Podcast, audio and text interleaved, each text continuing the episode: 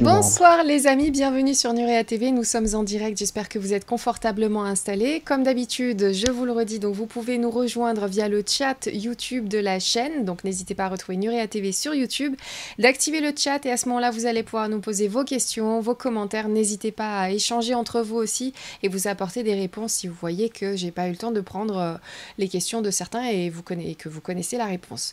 Donc c'est vraiment un partage d'informations. Et sinon, donc euh, je voulais vous dire ce soir, tiens, j'ai un petit service à vous demander. Un petit truc, voilà, ce serait bien qu'on puisse le faire entre nous. Vous savez qu'on reçoit un intervenant ce soir qui s'appelle Sylvain Didlot. Pour les nouveaux, vous avez énormément de chance parce qu'il y a plein de vidéos sur la chaîne Uria TV d'entretien avec Sylvain Didlot. Mais il y a aussi sa chaîne YouTube. Vous avez euh, le lien sous la vidéo et elle est très proche des 50 000 abonnés. Donc mes copains nuréens, si vous voulez bien, là, on essaie de faire un petit truc et de faire une petite, euh, un petit mois de septembre à 50 000, ça serait génial. Donc voilà, c'est mon petit service si vous pouvez penser à, à moi et puis vous allez pouvoir comme ça apprécier toutes les vidéos de Sylvain Didlot parce qu'en plus il y a énormément d'informations, il y a des channelings, il y a des conférences, il y a plein de choses super belles et qui sont complémentaires de Nurea TV. Donc vraiment, moi je regarde aussi des entretiens de temps en temps, donc n'hésitez pas à aller y faire un tour aussi, vous allez kiffer. Donc abonnez-vous, activez la cloche euh, de sa chaîne et ça va juste être génial. Voilà, mon petit service, si vous avez 5 minutes, n'hésitez pas, le lien est sous la vidéo, que ce soit sur notre site Nurea TV ou sous la vidéo que vous regardez en ce moment sur YouTube. Voilà, je vous fais des... Tout de suite, je, je vous fais des gros bisous d'ailleurs pour ça. Voilà, je vais finir la phrase et je vais vous le dire. Merci beaucoup. Et puis, bah, sinon, ça, on va parler euh, donc d'une thématique euh, assez large. En fait, le titre, c'est tout simple. C'est De la peur à l'amour. Et c'est en compagnie de Sylvain Didlot. Et c'est tout de suite sur Nurea TV.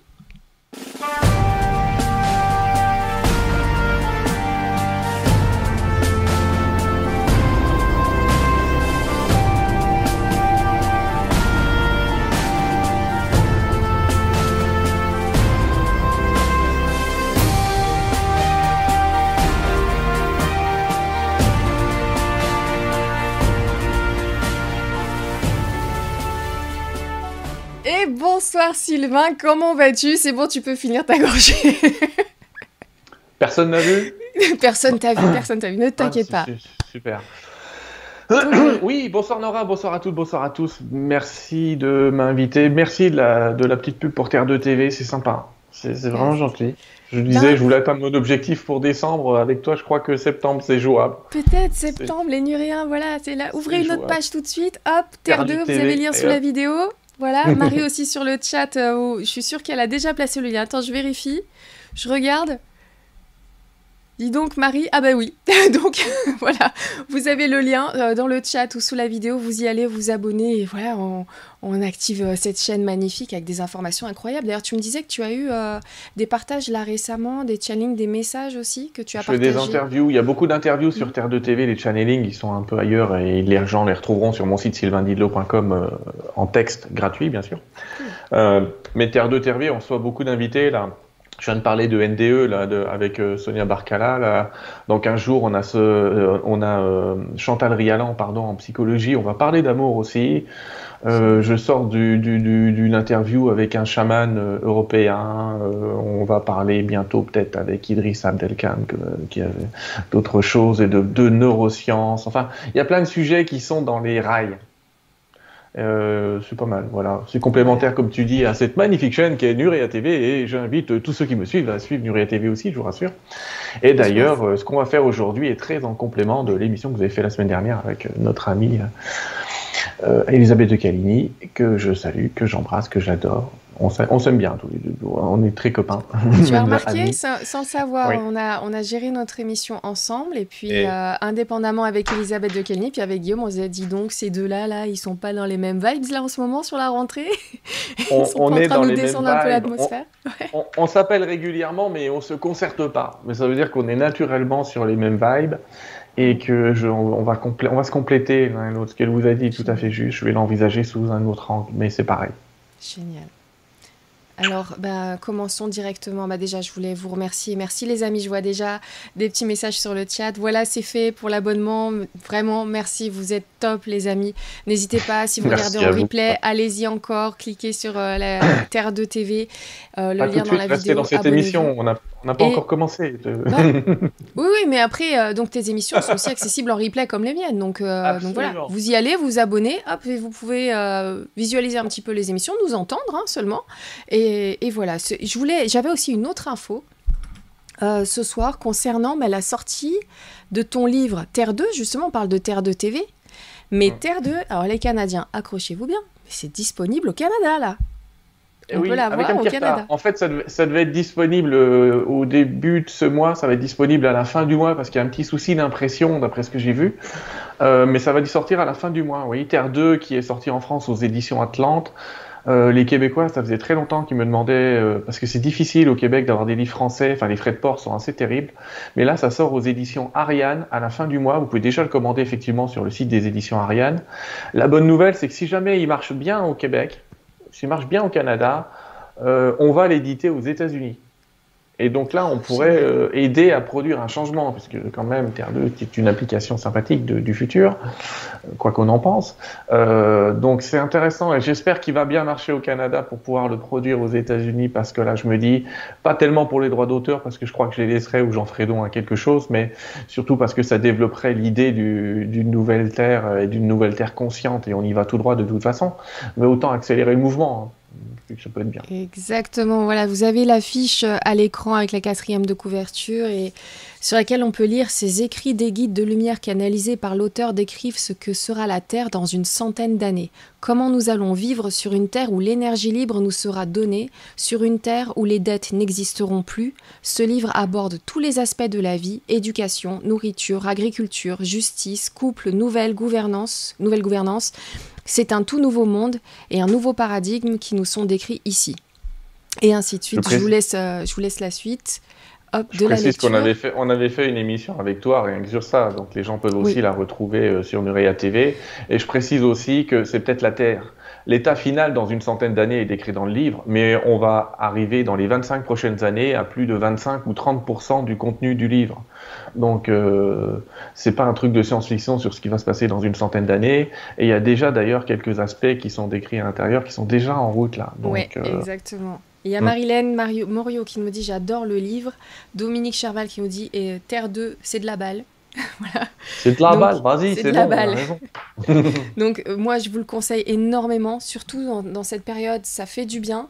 Alors on parle de la Terre dans 100 ans, mais effectivement les prémices, les, les, pierres commencent à se mettre en place déjà aujourd'hui pour cette Terre que vous allez lire, ce, potentiel. J'espère que cette ligne de temps va rester parce que quand vous, lisez ce bouquin, vous avez envie de vivre comme ça.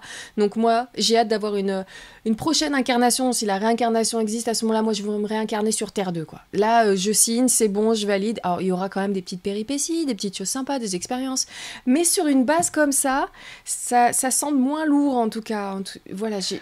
Oui, c'est moins lourd parce que les gens vont s'apercevoir que c'est un petit peu le, le plan des, des gouvernements, mais c'est un peu le, plan des gouvernements qui aurait mal tourné, mais bien tourné pour la population. On va dire que parce qu'il y en a certains qui trouvent que ça ressemble à des trucs un petit peu terribles.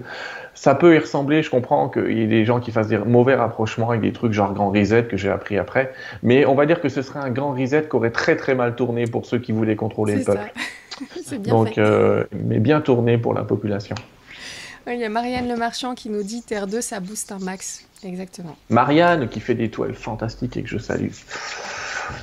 On a fait une interview avec elle sur Terre 2 TV d'ailleurs. S'il y en a qui veulent la regarder, on la retrouve encore. Et Lali qui nous dit il faudrait que Terre 2 soit traduit dans toutes les langues. Donc euh, je rappelle d'ailleurs que c'est ce livre donc tu l'as écrit à plusieurs mains. C'est ce sont des canalisations. Ben, c'est des canalisations qui datent, alors je le précise aussi, de juin 2019 parce que comme à l'intérieur il est écrit sur la Terre il y aura de plus en plus un, euh, un état de catastrophe naturelle et l'arrivée de nouveaux virus. Il y en a qui pourraient se dire oui la facile maintenant, mais non, je l'ai écrit en mmh. juin 2019. C'est-à-dire à un moment où on se doutait de rien de ce qui était en cours. Euh, oui, alors c'est un peu compliqué d'expliquer d'où il vient. Je vais te dire qu'il vient de moitié de maîtres d'ascension. Il y a des anges qui ont participé un peu et des galactiques que je maîtrise pas très bien, mais qui ont quand même participé. Donc j'allais presque dire qu'il a. C'est comme si on était, quand j'ai écrit ce bouquin, c'est comme si j'étais dans un conseil qui discutait. Euh, et c'était assez rigolo de retranscrire euh, cette discussion, ce qui fait qu'il y a certains chapitres, c'est comme si on avait un qui parlait, à un autre chapitre, il y en a un autre qui parle. Quand c'est la police, t'en as un qui est un peu dédié, j'allais dire, qui commence à parler. C'était, c'était particulier comme expérience par rapport aux autres livres que j'ai pu écrire, qui, qui viennent toujours euh, d'une ou deux entités. Là, là, on était sur du, franchement, il y avait du monde. Il y, avait du monde. Assemblée. Ouais, j'ai pas le nom de tous les meneurs, il y en a que je connais pas encore, mais.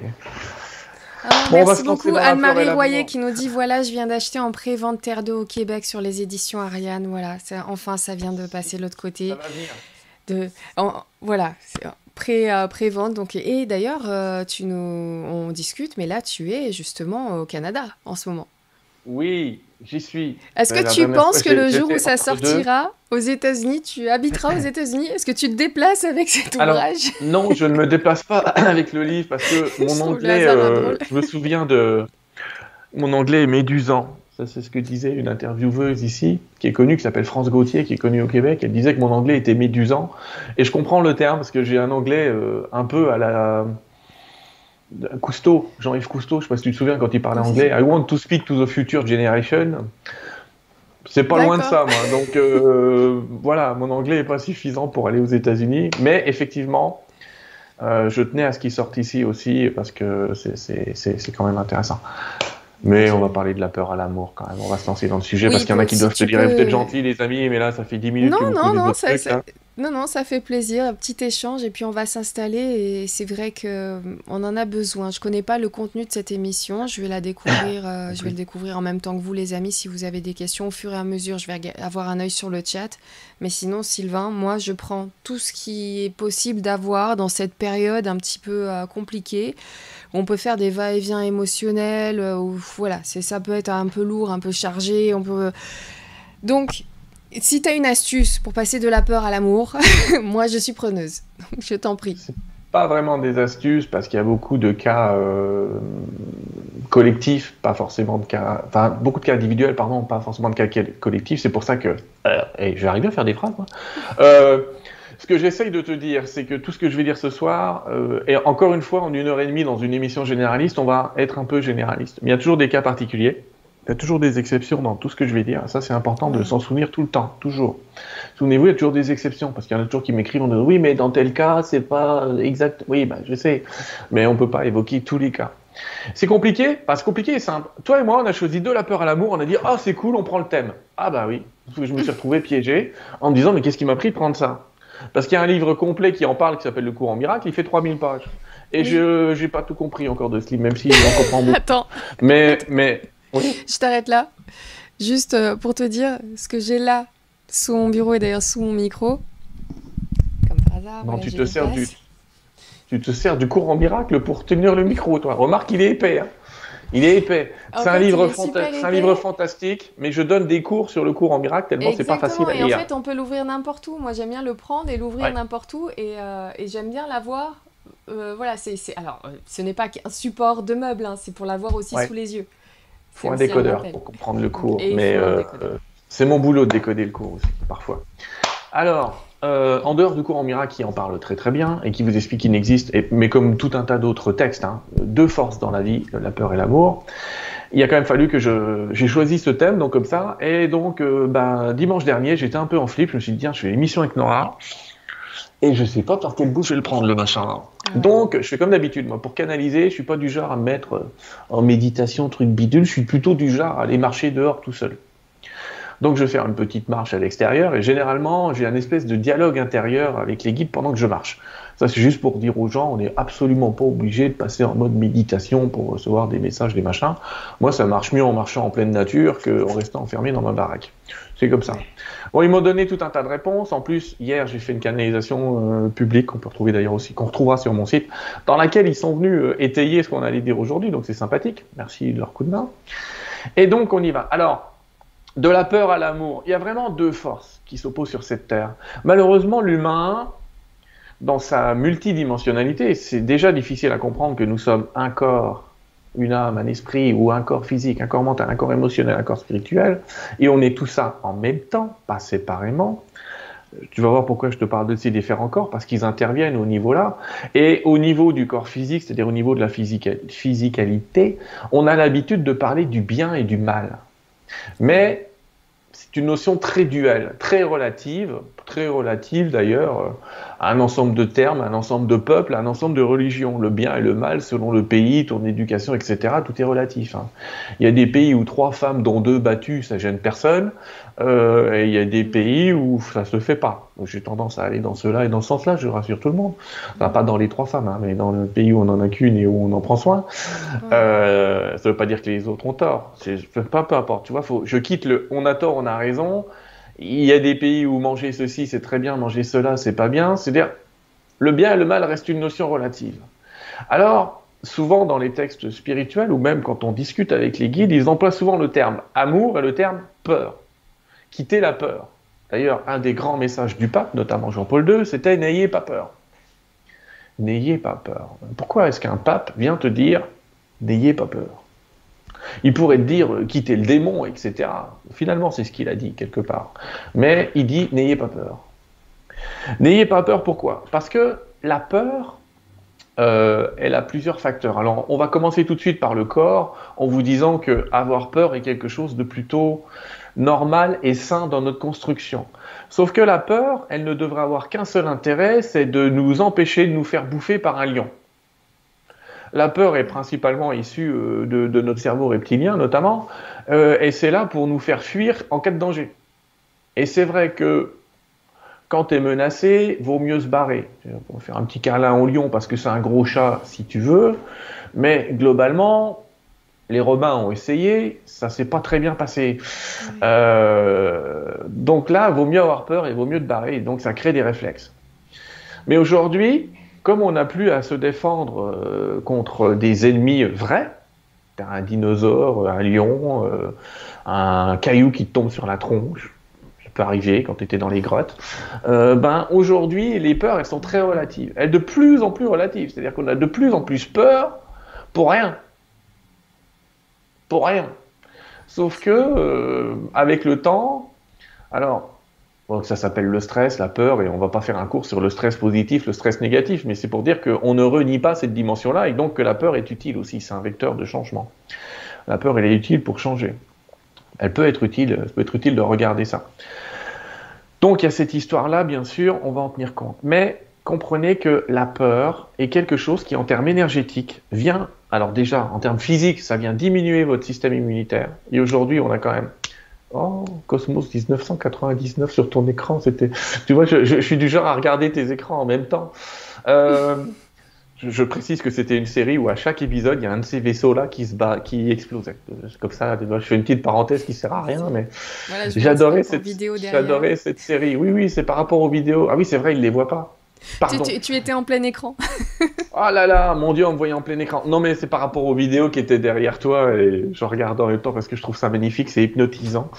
Et il y avait les, un des vaisseaux de cette série qui s'appelait Cosmos 1999 que j'aimais beaucoup. Bon, toujours est-il, allez, on revient à la peur. Euh, la peur réduit votre système immunitaire. Il y a pas mal d'études. Si vous tapez euh, immune, System and Fear, en anglais, tu vois, mon anglais est toujours pas bon, euh, mais vous allez trouver euh, des, textes, notamment si vous allez sur un site qui s'appelle PubMed, qui, concerne les publications médicales, P-U-B-M-E-D, et qui reprend des publications médicales. C'est un site euh, que je regardais très régulièrement dans mon métier d'avant, puisque je devais regarder ces études. Il va nous montrer que quand tu as peur, ton système immunitaire il diminue par au moins deux, au moins deux en termes de, de fonction de défense automatique. Pourquoi? Parce que ton corps, il va produire des hormones pour que tu cours vite. Pas pour que tu te défendes contre un microbe. C'est pas ton problème. Quand tu as peur, le problème, c'est euh, le loup qui va te manger. Donc on produit des hormones, de l'adré, des machins, on produit tout un tas de trucs pour que tu accélères ton rythme, pour que tu sois boosté, euh, pour que tu puisses bouger vite, mais pas pour que tu puisses te défendre contre un petit truc à l'intérieur. Ça devient secondaire. De la même manière, enfin je ne vais pas vous faire un, cours euh, médical, mais globalement, quand vous êtes blessé, votre corps il met des priorités sur ce qui est important. euh, et le restant, il le met de côté. Bon, bon voilà, c'est ça pour dire, déjà la peur, on sait que ce système immunitaire, c'est pas bon. Mais euh, on s'est aperçu aussi qu'évidemment, diviser pour mieux régner est un terme très important, mais qu'en faisant peur et en créant un ennemi, on prenait du pouvoir sur les gens. C'est-à-dire que ceux qui avaient du pouvoir ou qui avaient euh, un courage qui était relativement supérieur aux autres, quand tu as peur, tu deviens une bande de loups et tu cherches un chef de meute. Donc tu cherches celui qui mord le plus fort ou qui crie le plus fort. Euh, c'est un réflexe. Mais aussi, c'est un réflexe. Ah, j'ai peur. Ah oui, mais lui, il est fort, il sait, il dit qu'il a la solution, je vais, j'y vais. Bon. Malheureusement, ça existe. Donc en fait, selon, on peut s'en apercevoir par le physique, mais c'est encore plus vrai en énergétique. Quand on a peur, on perd un pouvoir de décision sur sa vie. On perd prise sur son existence quand on a peur. Et de manière générale, la peur est un excellent moyen de domination des autres, mais pas de soi. On ne peut pas se dominer avec la peur. Quelqu'un qui se domine par sa propre peur, pas possible. Donc, pour retrouver un pouvoir personnel, d'abord individuel avant le collectif, ne vous oubliez pas, encore une fois, c'est votre santé, votre état naturel, c'est exactement comme dans un avion quand les masques tombent. On te dit mettez un masque et après mettez-le à celui d'à côté. Parce que si tu essayes de le mettre sur celui d'à côté mais que toi t'étouffes, les deux sont morts. Donc euh, c'est pareil dans la vie. Soyez bien avec vous-même avant de vous dire, de tenter d'être bien avec les autres. Quant à faire, ça peut être sympa. Alors, l'amour, de l'autre côté, l'amour, euh, l'amour c'est un terme particulier. C'est pour ça que j'ai fait une émission complète avec Chantal Rialan qui passe le 22 septembre pour parler d'amour. On l'a déjà enregistré parce qu'elle habite à New York, donc on a déjà enregistré l'émission. Mm-hmm. Euh, mais c'est pour dire, il y, a plein de définitions autour de ce mot. C'est compliqué. Euh, entre ceux qui pensent à l'amour physique, ceux qui pensent à l'amour de soi, l'amour de l'autre, globalement, je vous invite à penser comme les guides. Et les guides, le mot amour pour eux, ça veut dire partager, relier. Tout ce qui permet d'être partagé et relié à quelque chose, à quelqu'un, à un événement, à une structure, à une existence, c'est de l'amour. Quand les guides, euh, quand vous quittez votre corps, si vous connaissez ce que sont les NDE et ces phénomènes, la question qu'on vous pose, c'est comment as-tu aimé? C'est pas combien de filles tu as eu dans ta vie, hein, la question. C'est comment est-ce que tu as fait pour te relier à ton expérience de vie, aux événements, pour t'associer avec ces événements, t'associer avec les gens, t'associer avec, euh, avec le monde en général. C'est une association, une religion. Je dis religion volontairement, parce que l'amour n'est pas lié aux religions. Alors il y a des religions qui prêchent l'amour, bien sûr, et tant mieux. Mais je parle de la vraie religion, la religion du cœur, parce que religion, ça vient du mot religarer, relier. Donc une religion qui presse la séparation, qui détermine que lui il est gentil et l'autre est méchant, ne devrait même pas s'appeler religion, mais dogme. C'est-à-dire typiquement on tombe dans quelque chose qui est reste dans le carré, t'es chez nous, sors du carré, t'es plus chez nous. Mm. Bon, malheureusement, les religions sont souvent devenues des dogmes. Mais globalement, une religion qui prêche l'amour, elle prêche d'être reliée. Elle prêche de, de s'unir aux autres religions autant qu'elle le peut. Ce qui était un des, alors c'est compliqué de, je pense qu'Elisabeth vous l'expliquerait mieux que ça, mais ce qui était, euh, ce qu'a reçu comme message aussi le pape Jean-Paul II à une époque où il, s'est pris une balle, si vous vous souvenez, il y a eu un attentat contre lui et dans la foulée, il a, il a, il y a eu des petites injonctions comme ça, Mariale qui venait de Marie et qui lui demandait de se relier à d'autres religions qui correspondaient aussi à ce qu'on appelle le quatrième secret de Fatima. Enfin, c'est un peu compliqué, mais globalement, il a essayé d'unir les religions. Oui, parce que euh, je ne fais pas un exemple de la chrétienté qui a tué des millions de personnes pendant les croisades, je vous rassure tout le monde, euh, mais quand même, c'est une, religion qui a essayé de relier les autres religions entre elles. Donc c'était assez intéressant. Souvenez-vous donc que par amour, nous entendrons se relier à l'existence, se relier à tout ce que nous sommes dans toutes nos dimensions, corps, âme et esprit. Alors, la peur, elle ramène euh, au soi, au jeu. Et donc l'amour, il va ramener à nous, il va ramener à l'ensemble, à on. Comment est-ce qu'on passe de la peur à l'amour? Alors, je ne vais pas donner une tonne de méthodes, mais je vais vous donner un mot. Et les guides là-dessus ont été malins, très pédagogues. En fait, il faut passer par la confiance. L'étape intermédiaire, c'est j'ai peur. Il faut que je, vous allez voir, je vais développer mon idée. Il faut que je passe par la confiance pour arriver à l'amour.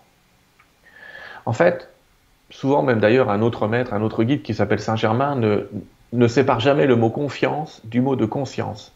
Je ne vais pas forcément évoquer tout le temps le mot conscience ce soir, mais comprenez qu'il est en parallèle du mot confiance. Exemple. Si vous avez peur euh, de, la, de la solitude, ou si vous êtes dans cette peur du je ne vais pas y arriver, je ne vais pas m'en sortir, je vais être dans la rue, c'est que vous êtes concentré sur le jeu. Et si vous êtes concentré sur ce jeu, c'est que vous ne faites pas confiance aux autres. Si vous faisiez confiance aux autres, vous n'auriez plus peur d'être seul et d'être abandonné. Si vous avez des amis sur lesquels vous pouvez compter et vous avez confiance, vous, pourriez tout faire, vous rentriez dans le nous. Je te donne un exemple, des gens qui disent, euh, euh, imaginons qu'on soit dans un peuple uni et pas désuni comme nous le sommes en ce moment, malheureusement. C'est juste pratico-pratique ce que je suis en train de dire. Un peuple uni où il y a des gens qui disent, non mais t'inquiète pas, si tu es obligé de quitter ton boulot à cause d'une décision ou d'une autre, tu t'installes chez nous le temps que tu veux. On trouvera des solutions.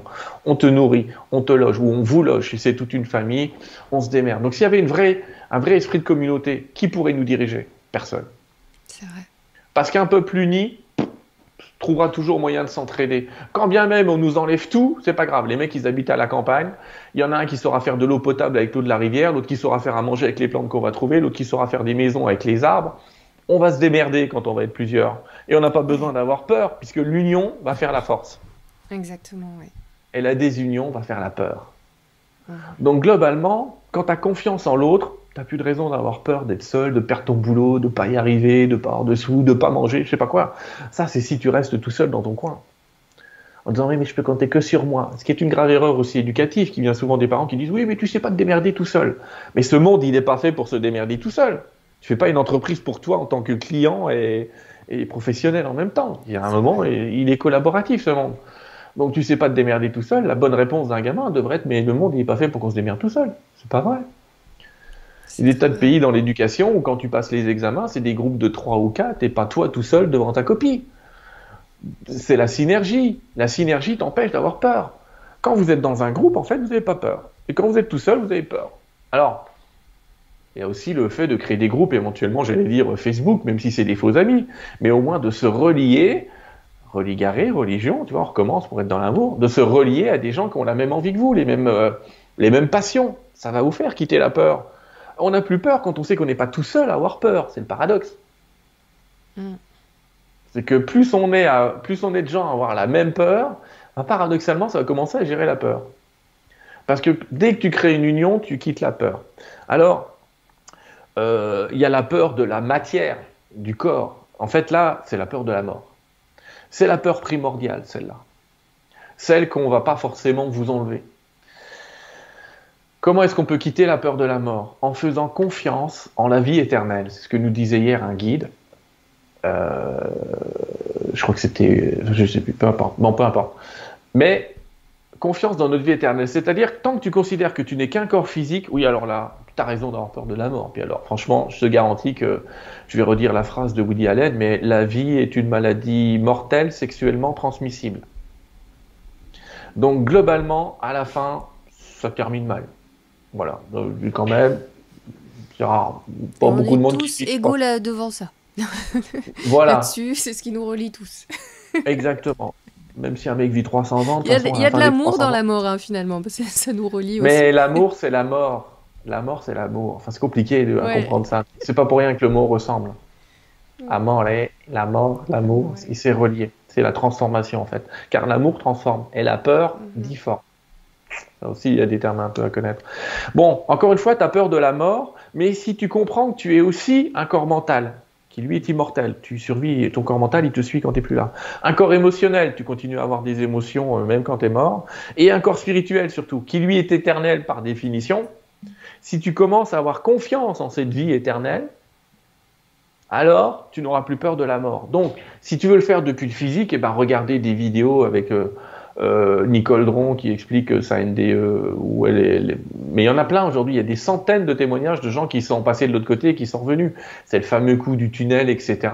Et si vous enquêtez sur ce phénomène, euh, L'interview que j'ai fait justement la semaine dernière, c'était avec une dame qui a fait un reportage là-dessus. Euh, Si on enquête sur le phénomène, plus on enquête, plus on prend les contre-arguments qui disent oui, c'est physique, c'est psychochimique, je sais pas quoi, mais vous trouverez toujours une tonne d'exceptions à ça qui vont vous dire non, mais il y a quand même quelque chose, quoi. Vous finirez par comprendre que oui, le corps c'est dommage, on va le quitter, on va être un peu séparé des gens hein, avec qui on est aujourd'hui, mais globalement la mort, elle n'existe pas. Donc si tu fais confiance, ça hein, de, voir tout ça. Moi, je, moi aussi, hein, je vous ah bah invite à regarder tous ces témoignages de NDE. Vraiment, au début, ça peut paraître étrange ou euh, peut-être ça peut faire un petit peu peur, mais sincèrement, comme vous vous détendez avec la mort après ça. Vous ah êtes, euh, Vas-y, comment t'es détendu avec la mort Déjà à 90, hein. Mais non, parce que tu vas remplacer la, remplacer la peur de la mort par la peur de souffrir. Et là, va falloir faire confiance à la médecine qui va t'aider à ne pas souffrir. Encore une fois, c'est une idée de confiance. Mhm. Si tu n'as pas confiance, ils vont me laisser dans un coin, ils n'auront pas de médicaments pour moi, je vais crever en hurlant. Euh, c'est pas terrible, mais il y a toujours une question de confiance pour euh, réussir à passer entendu, le J'ai entendu quand même beaucoup de témoignages de personnes qui ont fait des NDE ou même après les accidents, ils se souviennent pas de ce moment-là d'extrême souffrance. C'est comme si euh, le. Non, bah, ceux qui partent. Non, mais c'est sûr qu'une fois que tu es mort, t'en souviens pas, mais de ton vivant, ceux qui ça t'inquiète. Ça, peut t'inquiéter, mais apparemment faites confiance aussi à votre cerveau qui se met en autodéfense et qui apparemment n'enregistre pas tout. tu pars pas, tu pars pas avec, euh, tu, pars pas avec ça. En même temps, euh, David Servan-Schreiber, avant qu'il nous quitte euh, il y a peu de temps, expliquait qu'on se fait une très grande, une mauvaise idée de la mort et de cette souffrance, mais qu'il faut savoir que dans 80%, 90% des cas, les gens vont mourir à l'hôpital sous des antidouleurs très violents. Donc en fait, euh, on meurt pas en souffrance, c'est une fausse idée. Euh, il y en a certains, ça existe encore, malheureusement, encore une fois, il y a des exceptions, mais c'est quand même une fausse idée. Donc, quitter cette idée de la souffrance. Euh, en tout cas, voilà, que ce soit les NDE, les EMI, les expériences de mort provisoire, vous appelez ça comme vous voulez, même les OBE, les out of body experience, donc des gens qui quittent leur corps et qui reviennent de leur vivant. C'est ce qu'on appelle le voyage astral. Toutes ces expériences vont venir vous conforter en disant, il y a un truc quand même. Globalement, on n'est pas que le corps physique. Quand vous l'aurez compris, vous n'aurez plus peur de la mort. Alors, ça ne veut pas dire que vous allez devenir euh, des Spartiates, allez dire, pour ceux qui connaissent le film 300, mais euh, non, c'est pas ça le sujet. Vous n'allez pas avoir un grand courage, mais au moins, vous allez pouvoir vivre avec. Parce que la peur de la mort, c'est surtout la peur de la vie. J'ai peur d'avoir une vie de merde, comme ça, je vais mourir comme une merde. Ah oui, mais au moins là, vous. J'allais dire, une fois que vous aurez plus peur de la mort, vous allez pouvoir vous concentrer sur le vrai problème. Et le vrai problème, c'est comment je vis, pas comment je meurs. C'est pas le vrai problème, parce qu'encore une fois, euh, par contre, les guides m'expliquent ça tout le temps. Votre heure, elle est programmée à la minute près. si vous devez mourir, vous partirez. Vous ne devez pas mourir, vous partirez pas. Et c'est vrai que moi, j'ai connu des gens qui avaient fait 3, 4 cancers, on leur a tous dit c'est mortel, dans un mois, t'es plus là. L'autre, il en a son quatrième cancer, il dit vous, êtes gentil, mais ça fait quand même 10 ans que je devrais plus être là. Globalement, ça va. Euh, et puis, et puis tu as des gens, ils chopent la grippe, ils meurent. Ben, ça pose question, mais Mm. Quand c'est l'heure, c'est l'heure. C'est d'ailleurs les gens qui font des NDE. Qu'est-ce qu'on leur dit quand ils reviennent? Dans 80% des cas, c'est ça n'est pas ton heure, tu dois repartir. Ouais. On leur dit pas bienvenue, putain, on t'attendait pas, mais t'inquiète pas, il reste un verre pour l'apéro. Non, on leur dit, on leur dit, il faut que tu y retournes, c'est pas le moment. T'as encore des choses à bah, faire. Bah, qu'est-ce que tu fais là, Jean-Mi? Bah, Jean-Mi, on n'attend pas Patrick. Non, mais c'est un peu ça. Quand ah, maintenant que je suis là, euh, sors le banquet. faire une bouffe, mais il faut qu'il retourne. Ah ouais, on n'a pas fini. Euh. Non, mais globalement, on les renvoie. Pas coup de botte dans le cul, hein, c'est pas la Gestapo. Mais euh, globalement, ils repartent parce qu'on leur dit c'est pas terminé, ton temps n'est pas fini. Donc il y a bien un temps défini. Il faut qu'on soit clair avec cette histoire-là. Donc, euh, ça ne veut pas dire que je peux manger n'importe quoi. Du coup, si je peux pas mourir, euh, je mourrai pas. Enfin, si c'est prévu que vous mourriez parce que vous avez mangé n'importe quoi, euh, comment vous dire Donc, il faut quand même faire gaffe. C'est pas question. Ne devancez pas l'appel, c'est stupide.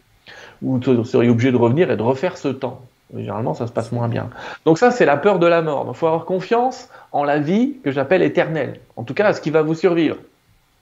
Et travailler un peu ça. Et travailler la vie.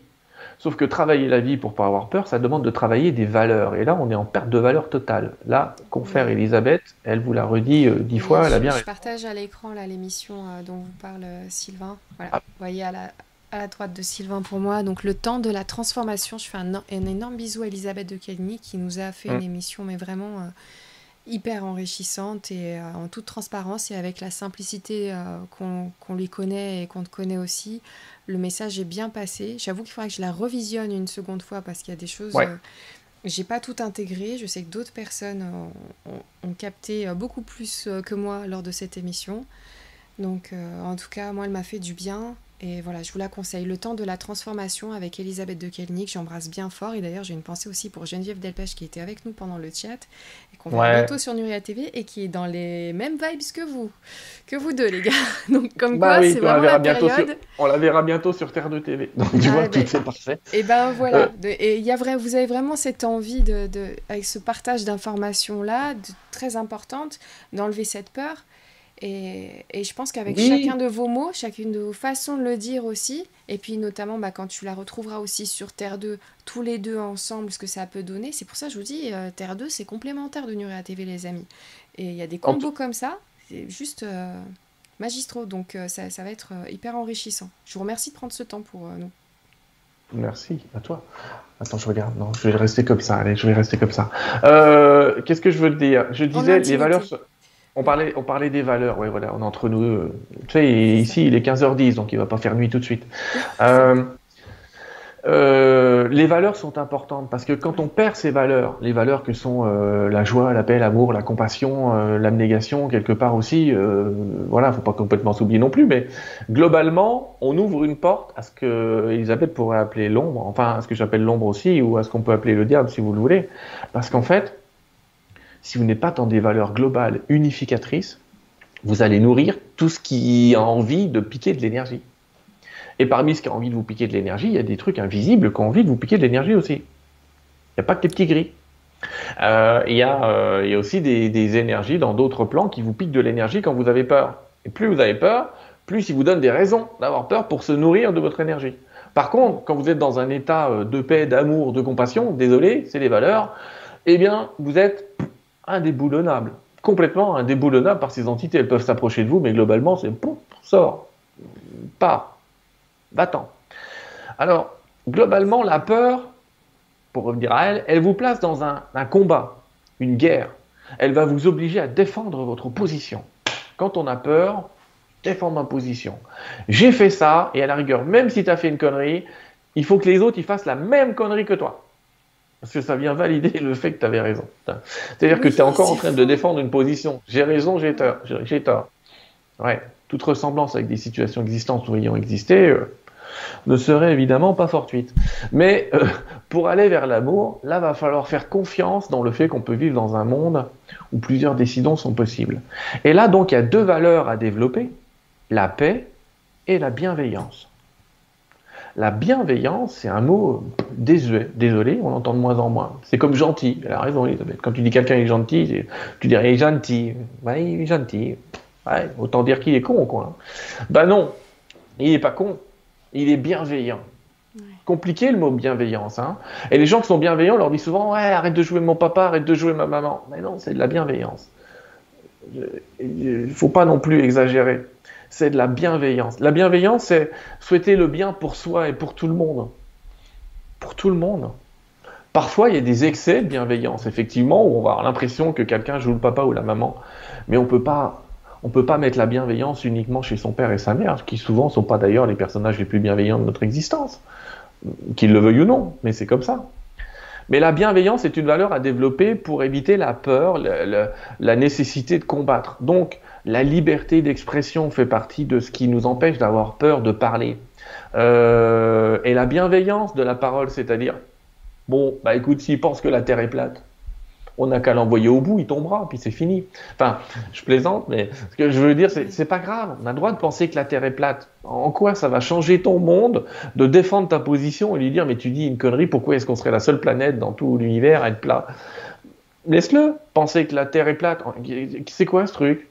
Pourquoi tu veux défendre ton truc?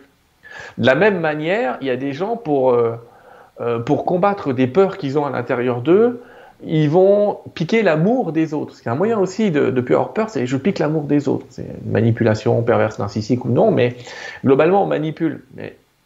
Et donc, à ces gens-là, euh, tu les reconnais parce que quand tu les aimes pas, ça les touche énormément. Comment ça, tu ne m'aimes pas? Mais pourquoi tu m'aimes pas? J'ai envie de dire, les gars, si vous étiez entier et que vous aimez, est-ce que l'amour de l'autre, ça va vous nourrir? Est-ce que ça va payer vos factures à la fin du mois? Globalement, non. Alors si vous n'aimez pas, c'est son choix. Et si tu étais vraiment dans un ordre, entre guillemets, religieux ou spirituel, que l'autre t'aime pas, tu t'en fous, ça va même te donner l'occasion d'aimer pour deux. Donc tu vas renforcer ton propre amour. L'autre ne m'aime pas, super, tu me donnes l'occasion d'aimer pour deux. Je crois que c'est Saint Paul qui disait ça. Si tu ne m'aimes pas, j'aimerai pour deux. Et, ça, c'est une vraie parole d'amour, une vraie parole qui continue à engager dans la bienveillance. Je t'aime tellement que je t'autorise à dire que tu m'aimes pas, j'allais presque dire. Ça rappelle un peu certains philosophes qui disaient euh, Je ne suis pas d'accord avec vous, mais je me battrai pour que vous ayez le droit de le dire.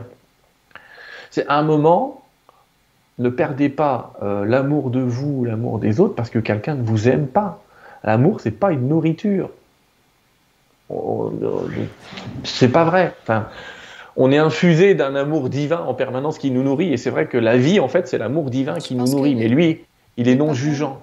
Mm. Les parents le comprennent aussi ça pour, euh, pour beaucoup. Tu sais, quand euh, par exemple tu vas être amené à gronder ton enfant, le, lui donner une punition, ça fait pas plaisir de le voir triste ou énervé ou en train de pleurer, ça peut toucher. Donc c'est vrai qu'il y a certains parents euh, qui, qui, peuvent craquer et dire oh bon, je suis vraiment désolé, mais voilà. Mais il y en a d'autres, non, non, ils savent que ça fait partie de l'éducation. Et là, si l'enfant peut dire ah bah je, je vous aime pas ou voilà, c'est injuste ou voilà, bah c'est pas grave voilà, tu, en tant que parent, tu l'aimeras euh, pour deux à ce moment-là. C'est plus compréhensible là-dessus. On arrive à avoir cette bienveillance qui prime et, euh, et on peut aimer l'autre, même si l'autre ne nous aime pas pour telle ou telle raison, à tel ou tel moment. Donc je pense que ça parle beaucoup aux parents, ce genre de choses. Oui, ça parle beaucoup aux parents, mais les parents l'utilisent aussi. Euh, c'est souvent, c'est euh, t'as pas regardé ta chambre, je t'aime pas, maman elle t'aime plus. Sérieux? Non, ah. il faut, oui, mais il y en a plein qui font ça. Euh, non, maman elle t'aime plus, t'as pas fait ce que t'as dit. Enfin, il y a des tas de chantages affectifs que je, récupère des gens comme ça des fois à 30 ans et avec ça, alors que dans la moi aussi je me suis fait avoir par ça, je rassure tout le monde. Hein. Dans la théorie, je l'ai compris après, mais tu peux dire à ton enfant, je t'aime, mais le bordel qui est dans ta chambre, c'est même pas en rêve. Mais apprenez à ne pas renier l'amour que vous avez pour l'autre. J'entends même des couples parfois dire euh, Ah, je t'aime pas, t'as pas sorti les poubelles, ou je t'aime pas parce que t'as pas fait la vaisselle. Mais c'est quoi On est où là? C'est quoi ce bordel? Depuis quand c'est conditionné euh, à ce que tu fais, à ce que tu es euh, Enfin, non. En tout cas, tous ceux qui parlent d'amour inconditionnel, c'est souvent les premiers à mettre des conditions. Je l'aime, ah, s'il est d'accord avec moi. Ah, bah d'accord. Ah, sympa l'amour inconditionnel. Ah oui, s'il est, est d'accord avec moi, je l'aimerais complètement. Ah oui, mais t'en as déjà foutu la moitié en l'air, là. Donc euh, oublie le mot complètement. T'as la moitié nourrie, là. Tu viens de jeter la moitié de la planète. C'est compliqué. La plupart du temps, quand il y a une décision, il y a la moitié qui dit oui, l'autre moitié qui dit non. Et moi, je suis du côté là. Ceux-là, je les aime. Ah oui, d'accord, super. Bon, tu viens de perdre la moitié de ton énergie. Ah ben non, c'est pas vrai. Enfin, tu vois ce que je veux dire, c'est faut pas se nourrir, faut être dans un groupe, mais faut pas se nourrir euh, non plus avec l'amour du groupe. En tout cas, pour les parents, apprenez à dire aux enfants, oui, je t'aime. Et en même temps, ça, c'est pas supportable. Je t'aime et en même temps, c'est machin. Pas un chantage affectif. Ça marche très très bien avec les bébés parce que les bébés sont très nourris de cette relation qu'ils ont aux parents. Donc si tu leur dis que tu les aimes pas, ils sont prêts à tout pour que tu les aimes, même à faire des conneries. Donc, faut pas nier l'amour. C'est le meilleur moyen de faire faire des conneries aux gamins. C'est dire je t'aime, mais ça, c'est non. Et il faut pas confondre l'amour et un règlement. C'est pas une récompense.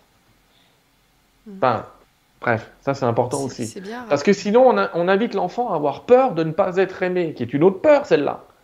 Mais si tu as peur de ne pas être aimé, c'est que tu n'as pas confiance dans l'amour qu'on te porte, ou que tu ne peux pas faire confiance à la personne qui t'aime. Pourquoi? Parce qu'un coup, elle te dit qu'elle t'aime, et un coup, elle te dit qu'elle t'aime pas. Donc tu peux pas lui faire confiance. Elle change d'avis toutes les cinq minutes. Donc tu as peur de l'amour en fait. Et il y a des gens comme ça qui ont peur de l'amour. Ah oui, mais moi, si on m'aime, je vais souffrir. Oui, déjà, ça fait partie du deal, hein, entre guillemets. On accorde aux gens qui qu'on aime la possibilité de nous faire souffrir, ouais. C'est vrai. Mais ça fait partie du deal. Mais il faut, savoir vivre avec aussi à un moment. Je t'explique, quelqu'un te dit euh, Nora, c'est complètement nul ce que tu fais. Entre guillemets, euh, si c'est quelqu'un que tu connais pas, euh, excuse-moi l'expression, mais ça va t'en toucher une sans faire bouger l'autre. Mais euh, si c'est Guillaume qui dit ça fait de la merde ce soir, là quand même, il va dire euh, Oh bah merde, t'es gentil, mais bon, bah, tu vois, ça va te toucher différemment. Qu'est-ce qui aura changé entre les deux? Euh, l'amour que tu pensais qu'il te devait qui devait être un retour d'information non objectif presque des fois. Mais bon, euh, tu vois ce que je veux dire C'est en fait quand on aime quelqu'un, on lui prête la possibilité de souffrir, de vous faire souffrir. Mais ça fait partie du deal. Donc vous dire l'amour est non souffrant, je suis d'accord avec vous. Naturellement, il est non souffrant, mais c'est pas parce que vous souffrez euh, que ça signifie qu'on vous aime pas. Voilà, c'est pas quand, quand un parent te punit, c'est pas pareil que quand c'est ta tante qui te punit pour l'enfant, ça ne va pas lui donner la, même relation affective. En tout cas, c'est une idée d'avoir confiance dans l'amour de quelqu'un. Donc, si vous aimez quelqu'un, dites-lui que vous l'aimez. Ça ne veut pas dire que vous acceptez tout ce qu'il fait ou tout ce qu'elle fait. Vous pouvez lui dire je t'aime, alors Manolo, Manolette avec la guitare matin, midi et soir, j'en peux plus. On a le droit de lui dire ça. Euh, c'est pas la peine de lui dire je t'aime pas là, quand tu joues la guitare, j'en peux plus, je te supporte plus. Je ne t'aime plus. Bah non, on est en train de parler de deux choses différentes là. Bon, je poursuis. Euh, donc là, c'est l'idée de défendre une position. Et là, pour passer à l'amour, il faut passer à la bienveillance. Quand tu es bienveillante, bienveillant, tolérant, ce sont des valeurs aussi, là, tu vas t'ouvrir à l'amour. Tu tolères. Ça ne veut pas dire que tu supportes, attention. Tolérer et supporter, c'est deux choses différentes. Euh, on peut tolérer qu'une chose existe et pas la supporter. Je tolère que, je vais être vache hein, dans mes propos, hein, ça va être dur parfois, mais je tolère que euh, le grand banditisme existe, mais je ne le supporte pas. C'est-à-dire que je sais que ça existe. Et je le tolère. J'envoie un maximum d'amour à ceux qui, qui, font ces, ces actes-là pour qu'ils s'éveillent à mieux. Ça ne veut pas dire que je le supporte.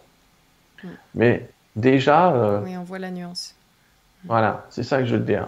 On n'est pas obligé d'accepter. Tolérer, ça ne veut pas dire accepter. C'est ça qu'il faut comprendre. Dès qu'on dit, dès qu'on parle de tolérance, on dit mais, mais alors toi, tu acceptes tout ah, le viol, le machin, le truc, le bidule. Non, mais je peux pas renier que ça existe. Je peux pas mettre les gentils dans le camp là, les méchants dans le camp là, parce que il y a des situations où quand quelqu'un a tué une autre personne, quand tu connais son histoire, tu t'aperçois que tout l'a amené à ça. Et que je peux pas regarder la dernière expression physique de quelqu'un pour en déterminer toute sa vie. Je suis dans le jugement à l'emporte-pièce. Ça, oui, mais il a fait ça, donc c'est un connard il est drogué, il est torturé parce que tout le monde l'a rejeté. La semaine dernière, il est venu te voir, il t'a demandé de l'aide, tu lui as dit non. Enfin, il y a un moment où tu, tu vas trouver des circonstances atténuantes. C'est pour ça que je te dis tolérer, oui, accepter, non. C'est important pour rester dans l'amour et donc quitter encore une fois la peur. Alors, il y a une peur qui est embêtante et qui est très dérivée. Elle s'appelle la culpabilité. Et la culpabilité, c'est terrible parce que la culpabilité, c'est un sabotage qu'on crée nous-mêmes les autres nous font sentir coupables et on dit il a rien. Et en fait, la culpabilité, elle nous amène dans la peur de ne pas être aimé déjà, je m'aime plus parce que je suis coupable. Et puis surtout, ça va t'amener dans le manque de bonheur quoi qu'il arrive. Quand tu te sens coupable, tout à l'intérieur de toi te met dans la pensée d'indignité. Je suis indigne, donc je ne mérite rien, pas de bonheur, rien. Dans ce cas-là, c'est compliqué, parce que pour passer de la culpabilité à la version qui est en face, qui s'appelle l'innocence, il va falloir passer par une étape que beaucoup de gens ont oubliée, qui est dans certains actes chrétiens ou autres, le pardon. Le Padre Pio, vous avez une émission aussi qui traîne sur le Padre quelque part. Le Padre Pio passait ses journées à confesser les gens. Ses journées, même ses nuits parfois, à les confesser. Parce que l'acte de pardon, il est important. L'acte de pardon, qu'il soit fait par quelqu'un d'autre ou par toi-même d'ailleurs, c'est pas très important cette histoire-là. Je suis pas autant, euh, je suis pas dogmatique là-dessus. Peu importe que le pardon, tu te le fasses toi-même ou quelqu'un d'autre te le fasse. Mais le pardon, c'est quelque chose qui te permet de repartir à zéro. Le pardon, c'est la part que tu donnes à quelqu'un. J'ai été demandé, euh, j'ai été au confessionnal, j'ai donné cette part de moi que je n'aime pas, par exemple, ou que je ne supporte pas, je l'ai filé au curé. Et le curé, euh, il s'est démerdé, il l'a envoyé ailleurs. Dit parfois, pardonner, ça te coûte. ça te coûte cette part. Oui, vrai ça te coûte. Bah, oui, ça te coûte cette part, mais ça te rapporte tellement. J'allais presque dire, c'est un bon investissement. C'est un, un bon investissement. C'est la part que tu donnes. Et parfois, tu n'arrives pas à pardonner. Et donc tu restes dans la culpabilité ou dans le sabotage. Alors pour les gens qui n'arrivent pas à pardonner, je vous rappelle qu'il y a eu un monsieur à qui on dit qu'il a été, de qui on dit qu'il a été sur une croix à la fin de sa vie. Et ce monsieur, avant de partir, il n'a pas dit je leur pardonne, ils savent pas ce qu'ils font. Non, je suis désolé, quand vous avez des clous partout, euh, globalement, et que c'est pas terrible, euh, vous n'y arrivez pas. Alors il a dit pardonne-leur. Ils ne savent pas ce qu'ils font. Donc on fait pardonner par une entité qui est supérieure. Et je vous invite aussi à ça. Si vous sentez une culpabilité pour vous ou pour quelqu'un d'autre, dites-vous à l'intérieur, moi j'arrive pas à lui pardonner parce qu'il m'a fait mal à cet homme-là ou cette femme-là ou cet événement-là. Mais je demande à quelque chose de plus grand que moi de pardonner et de faire ce travail. Faites ça, je vous assure ça va changer votre existence. Vous allez vivre différemment l'événement. Vous, vous continuerez à ne pas pouvoir pardonner. Mais le fait que vous ayez accordé que quelqu'un d'autre le fasse, ça va changer votre existence. Il y a un poids énergétique qui va vous quitter. Vous allez pouvoir continuer à avancer. En tout cas, l'acte de pardon va vous aider à retrouver l'innocence. Pardonner, c'est aussi voir les choses différemment. Parce que le mot pardon, il a toujours connoté, mais voir enfin les choses différemment. S'autoriser un nouveau départ, c'est ça le pardon. Et ça, ça vous fera quitter la peur de la culpabilité. Parce que vous faites un tas de choses par peur d'être coupable si vous ne les faites pas, ou si vous les faites d'ailleurs. Donc pour quitter cette peur-là, comprenez que vous êtes innocent, quoi qu'il arrive. Les guides, souvent, euh, sans nous infantiliser, mais certains d'entre eux, comme Marie ou d'autres, vont dire mes enfants. Putain, pourquoi ils m'appellent mes enfants? C'est quoi ce truc? Ben, Parce que quand tu parles à une entité qui vit depuis 3000 ou 6000 ans, et que toi tu arrives avec tes 90 ans, tu as quand même l'air d'un petit gamin, quoi qu'il arrive. Ce que je veux dire, c'est 90 par rapport aux 3000 ou 6000 ou 7000 de l'autre. Marie, c'est 7000. Euh, Marie, euh, attends, je remets un peu de lumière. Marie, ça a été Isis à un moment. Marie, ça a été Isis. Isis, euh, on parle du temps des Égyptiens, là. Donc, elle te parle depuis cette dimension-là, clairement. Donc, avec du recul. Et on a une réelle innocence parce que on ne sait pas ce qu'on fait globalement. On ne sait pas ce qu'on fait. On croit savoir. Et on passe notre vie à croire qu'on sait. En fait, on ne sait pas grand-chose. On ne sait pas grand-chose. L'importance, c'est que l'innocence va pouvoir t'amener à autre chose. Pourquoi l'acte de pardon est important? Pourquoi, entre guillemets, euh, le padré passait son temps au confessionnal? Parce que quelqu'un à qui tu as pardonné peut enfin se replacer dans l'intégrité de ses valeurs. C'est-à-dire, il peut dire ce qu'il fait et faire ce qu'il dit. Marcher dans ses pas, diraient euh, les Amérindiens ou certains chamans. Parce que sinon, tu ne marches pas dans tes pas. Si tu n'es pas intègre, tu viens me prendre un dessous de table, à, ça n'existe pas, bien sûr. Tu prends un dessous de table à 100 000 euros. Et après, tu viens dire aux gens, eh, moi, je suis euh, pour la dépollution du monde politique, il y a trop de corruption. Putain, excusez-moi, mais un petit défaut d'intégrité quand même dans les paroles. Sauf que l'acte de pardon, il a cet avant, notamment si tu redonnes les sous qu'on t'a donnés, tu fais contrition, j'allais dire il te permet de redémarrer à zéro et d'être à nouveau intègre. Et l'intégrité est une valeur de l'amour. L'amour, il est intégral. Il ne peut pas faire semblant. Vous êtes ce que vous dites, vous dites ce que vous êtes, vous faites ce que vous dites, et tu vois, tout ça, c'est cohérent. Et donc l'intégrité va vous permettre de garder cette énergie d'amour. Restez intègre le plus possible. Sinon, pardonnez à ceux qui vous ont offensé. J'ai été obligé de faire cet acte, mais je leur pardonne ou je demande qu'on leur pardonne. Mais ne soyez, restez pas tout le temps dans la culpabilité pour vous, la culpabilité de l'autre, c'est de sa faute, c'est machin, c'est lui, ou c'est elle, ou c'est de leur faute, ou il est puissant, les machins, les riches, ou je sais pas quoi. Arrêtez de trouver des coupables partout. Il y a, y a Franck Éclair qui te dit d'ailleurs, c'est génial d'aborder le pardon sorti du concept religieux et de pouvoir, de pouvoir déléguer le pardon. Merci pour le tuyau. Ben, merci à lui de nous écouter. Mais oui, parce qu'on peut pardonner ou faire pardonner par une énergie par le grand tout, par l'univers, euh, par, qui vous voulez. Mais vous verrez que ça marche. C'est-à-dire, vous ne contentez pas de mes paroles, hein. ça c'est clair. Faut pas se contenter de mes paroles. Je le dirai à la fin, mais la véritable spiritualité, c'est un acte, une marche en avant, pas une connaissance. C'est pas vrai. Savoir, c'est bien. Être, c'est mieux. Euh, il y a une peur aussi qui est un petit peu particulière, c'est ce que j'appellerais les peurs induites. Alors là, on ne fait pas exprès.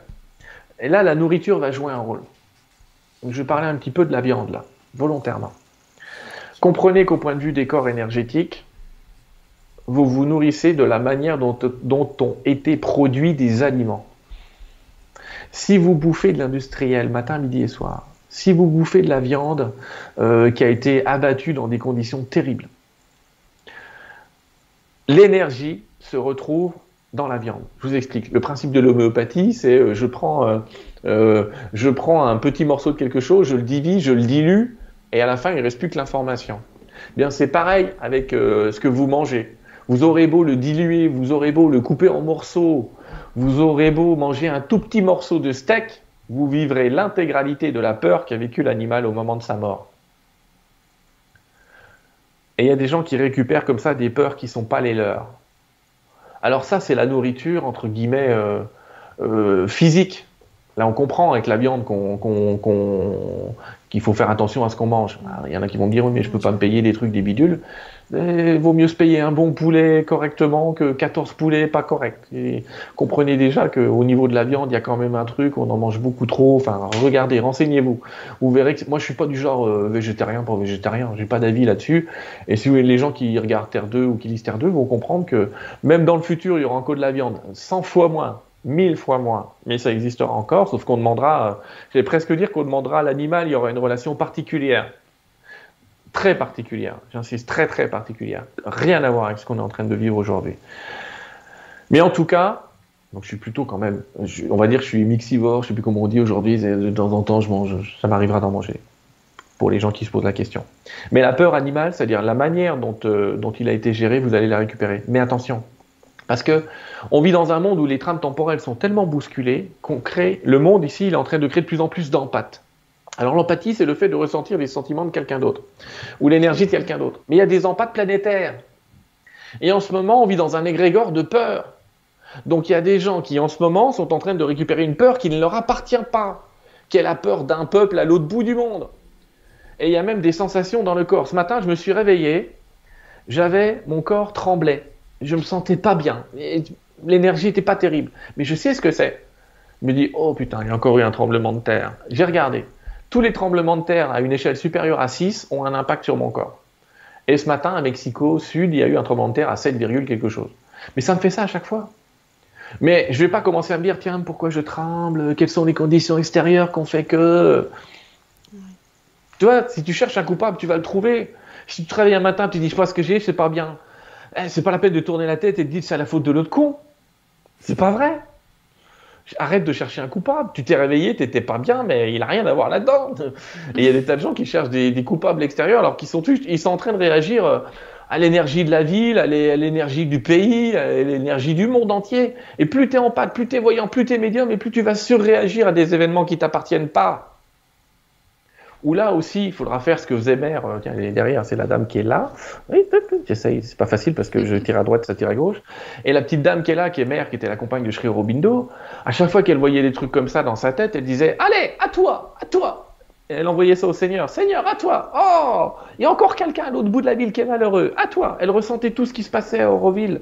Le moindre mec avait une pensée discordante, elle le sentait, elle le savait, mais ça lui appartenait pas.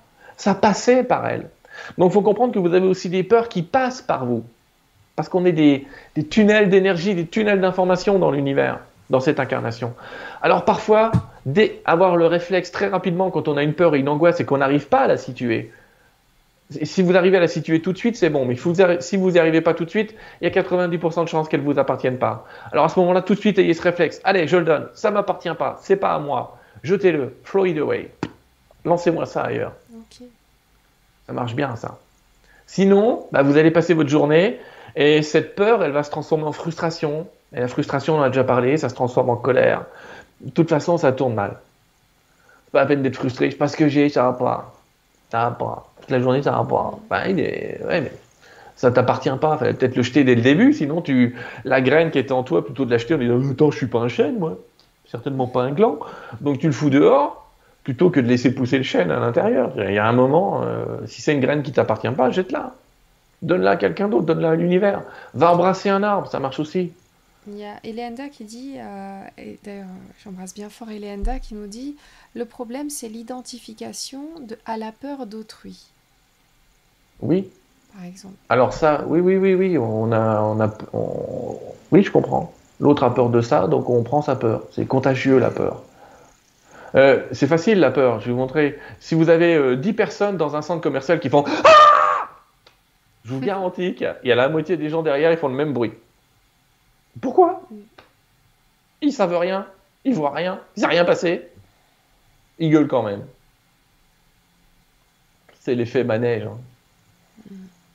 Quand tu es dans un manège dans le grand 8, il y a les gens à l'avant qui crient, il y a des gens à l'arrière, ils crient parce que ceux de l'avant ont crié. Bon, bref, peu importe, ce que je veux dire, c'est attention à la contagion de la peur. C'est contagieux, les émotions. Alors, la joie aussi, c'est une bonne nouvelle. La joie est contagieuse.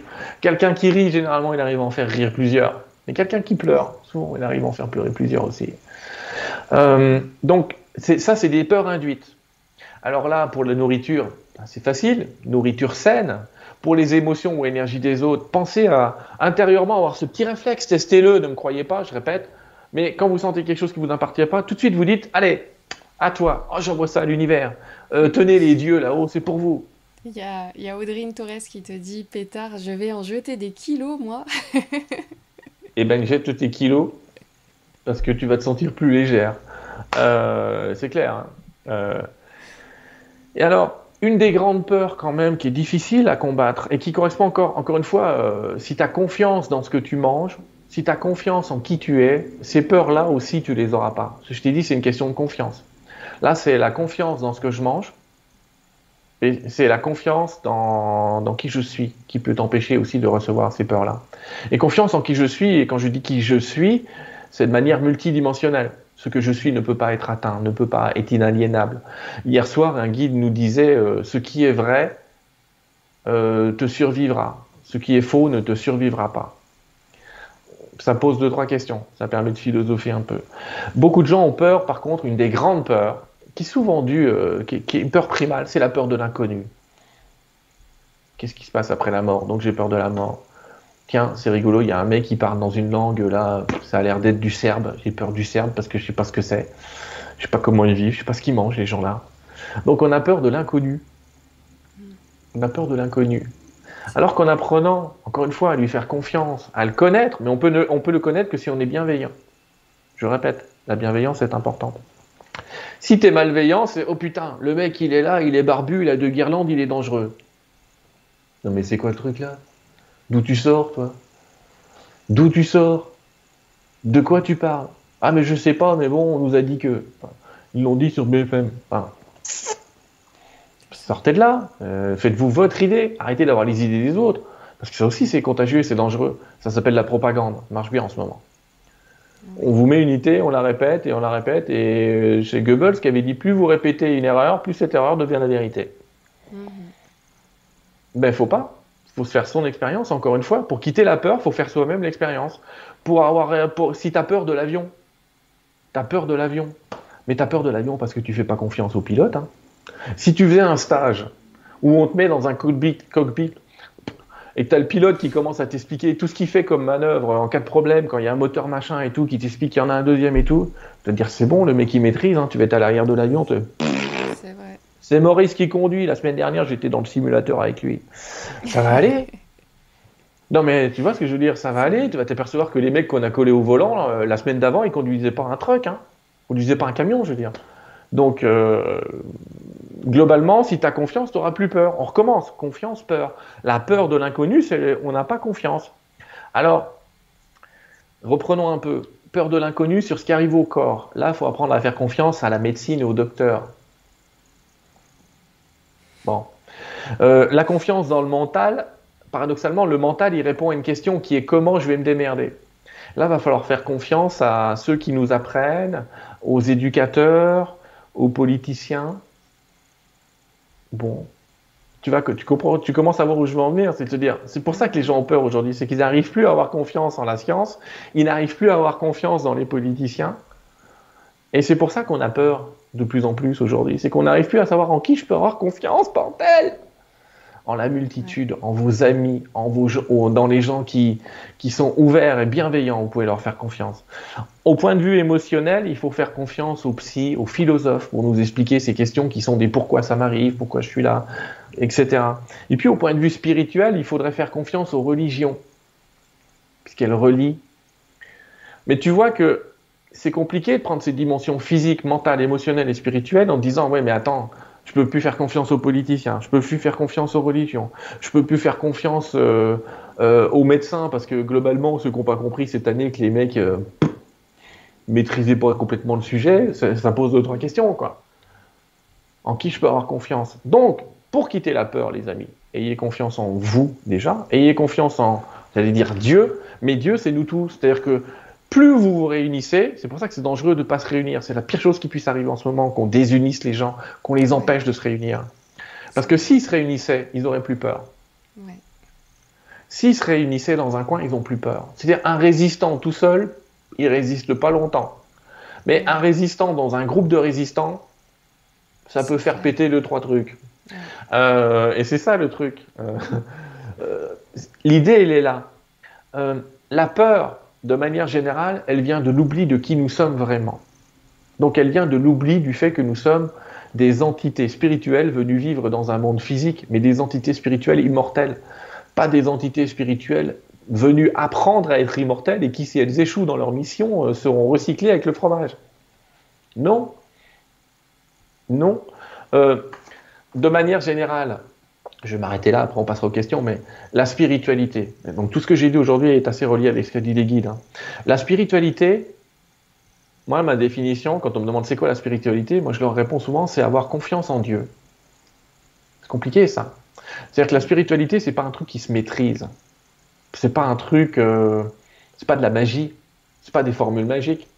C'est apprendre à faire confiance en une énergie qui te traverse et avoir confiance dans le fait que quoi qu'il se passe, cette énergie te veut le plus grand bien.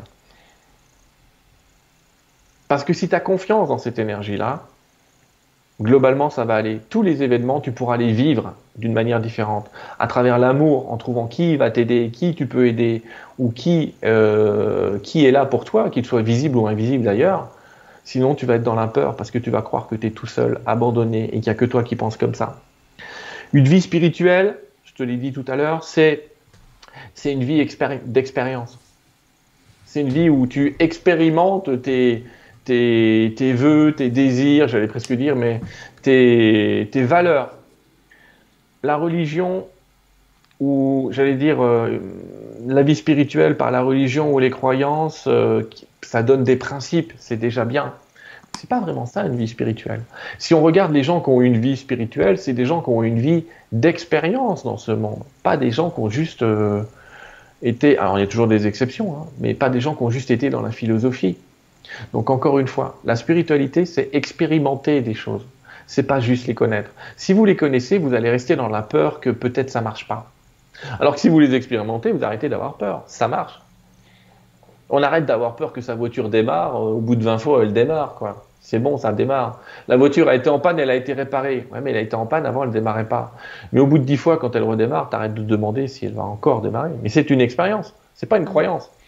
C'est ça la nuance. La croyance, c'est il a réparé ma bagnole, elle va démarrer.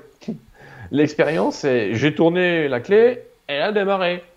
Ça, c'est l'expérience. Il faut faire attention. Pas vivre que dans un monde de croyances. Les, croyances permettent de réaliser le monde, mais l'expérience permet de le, de le générer, de le fabriquer même, j'allais dire. Voilà ce que je pouvais te dire sur la peur. De la peur à l'amour, l'étape intermédiaire, c'est la confiance et le pardon. Donc si les gens réussissent à trouver en qui ils peuvent avoir confiance, et c'est pas souvent les plus connus, c'est pas souvent ceux qu'on voit en premier plan, euh, et, et, apprennent à se pardonner et à pardonner à l'autre et à être bienveillant, la peur, elle va vous quitter. Vous arrêterez d'avoir peur parce que la solution, elle va vous tomber dessus. Encore une fois, si Dieu est avec vous, qui peut être contre vous? C'est pour ça que je dis avoir confiance en Dieu. Si j'ai confiance dans cette énergie, je me dis ce qui m'arrive, c'est pour le plus grand bien. Si je dois trouver une solution, je vous promets, je vais la trouver. Que j'y réfléchis ou pas, je vais la trouver.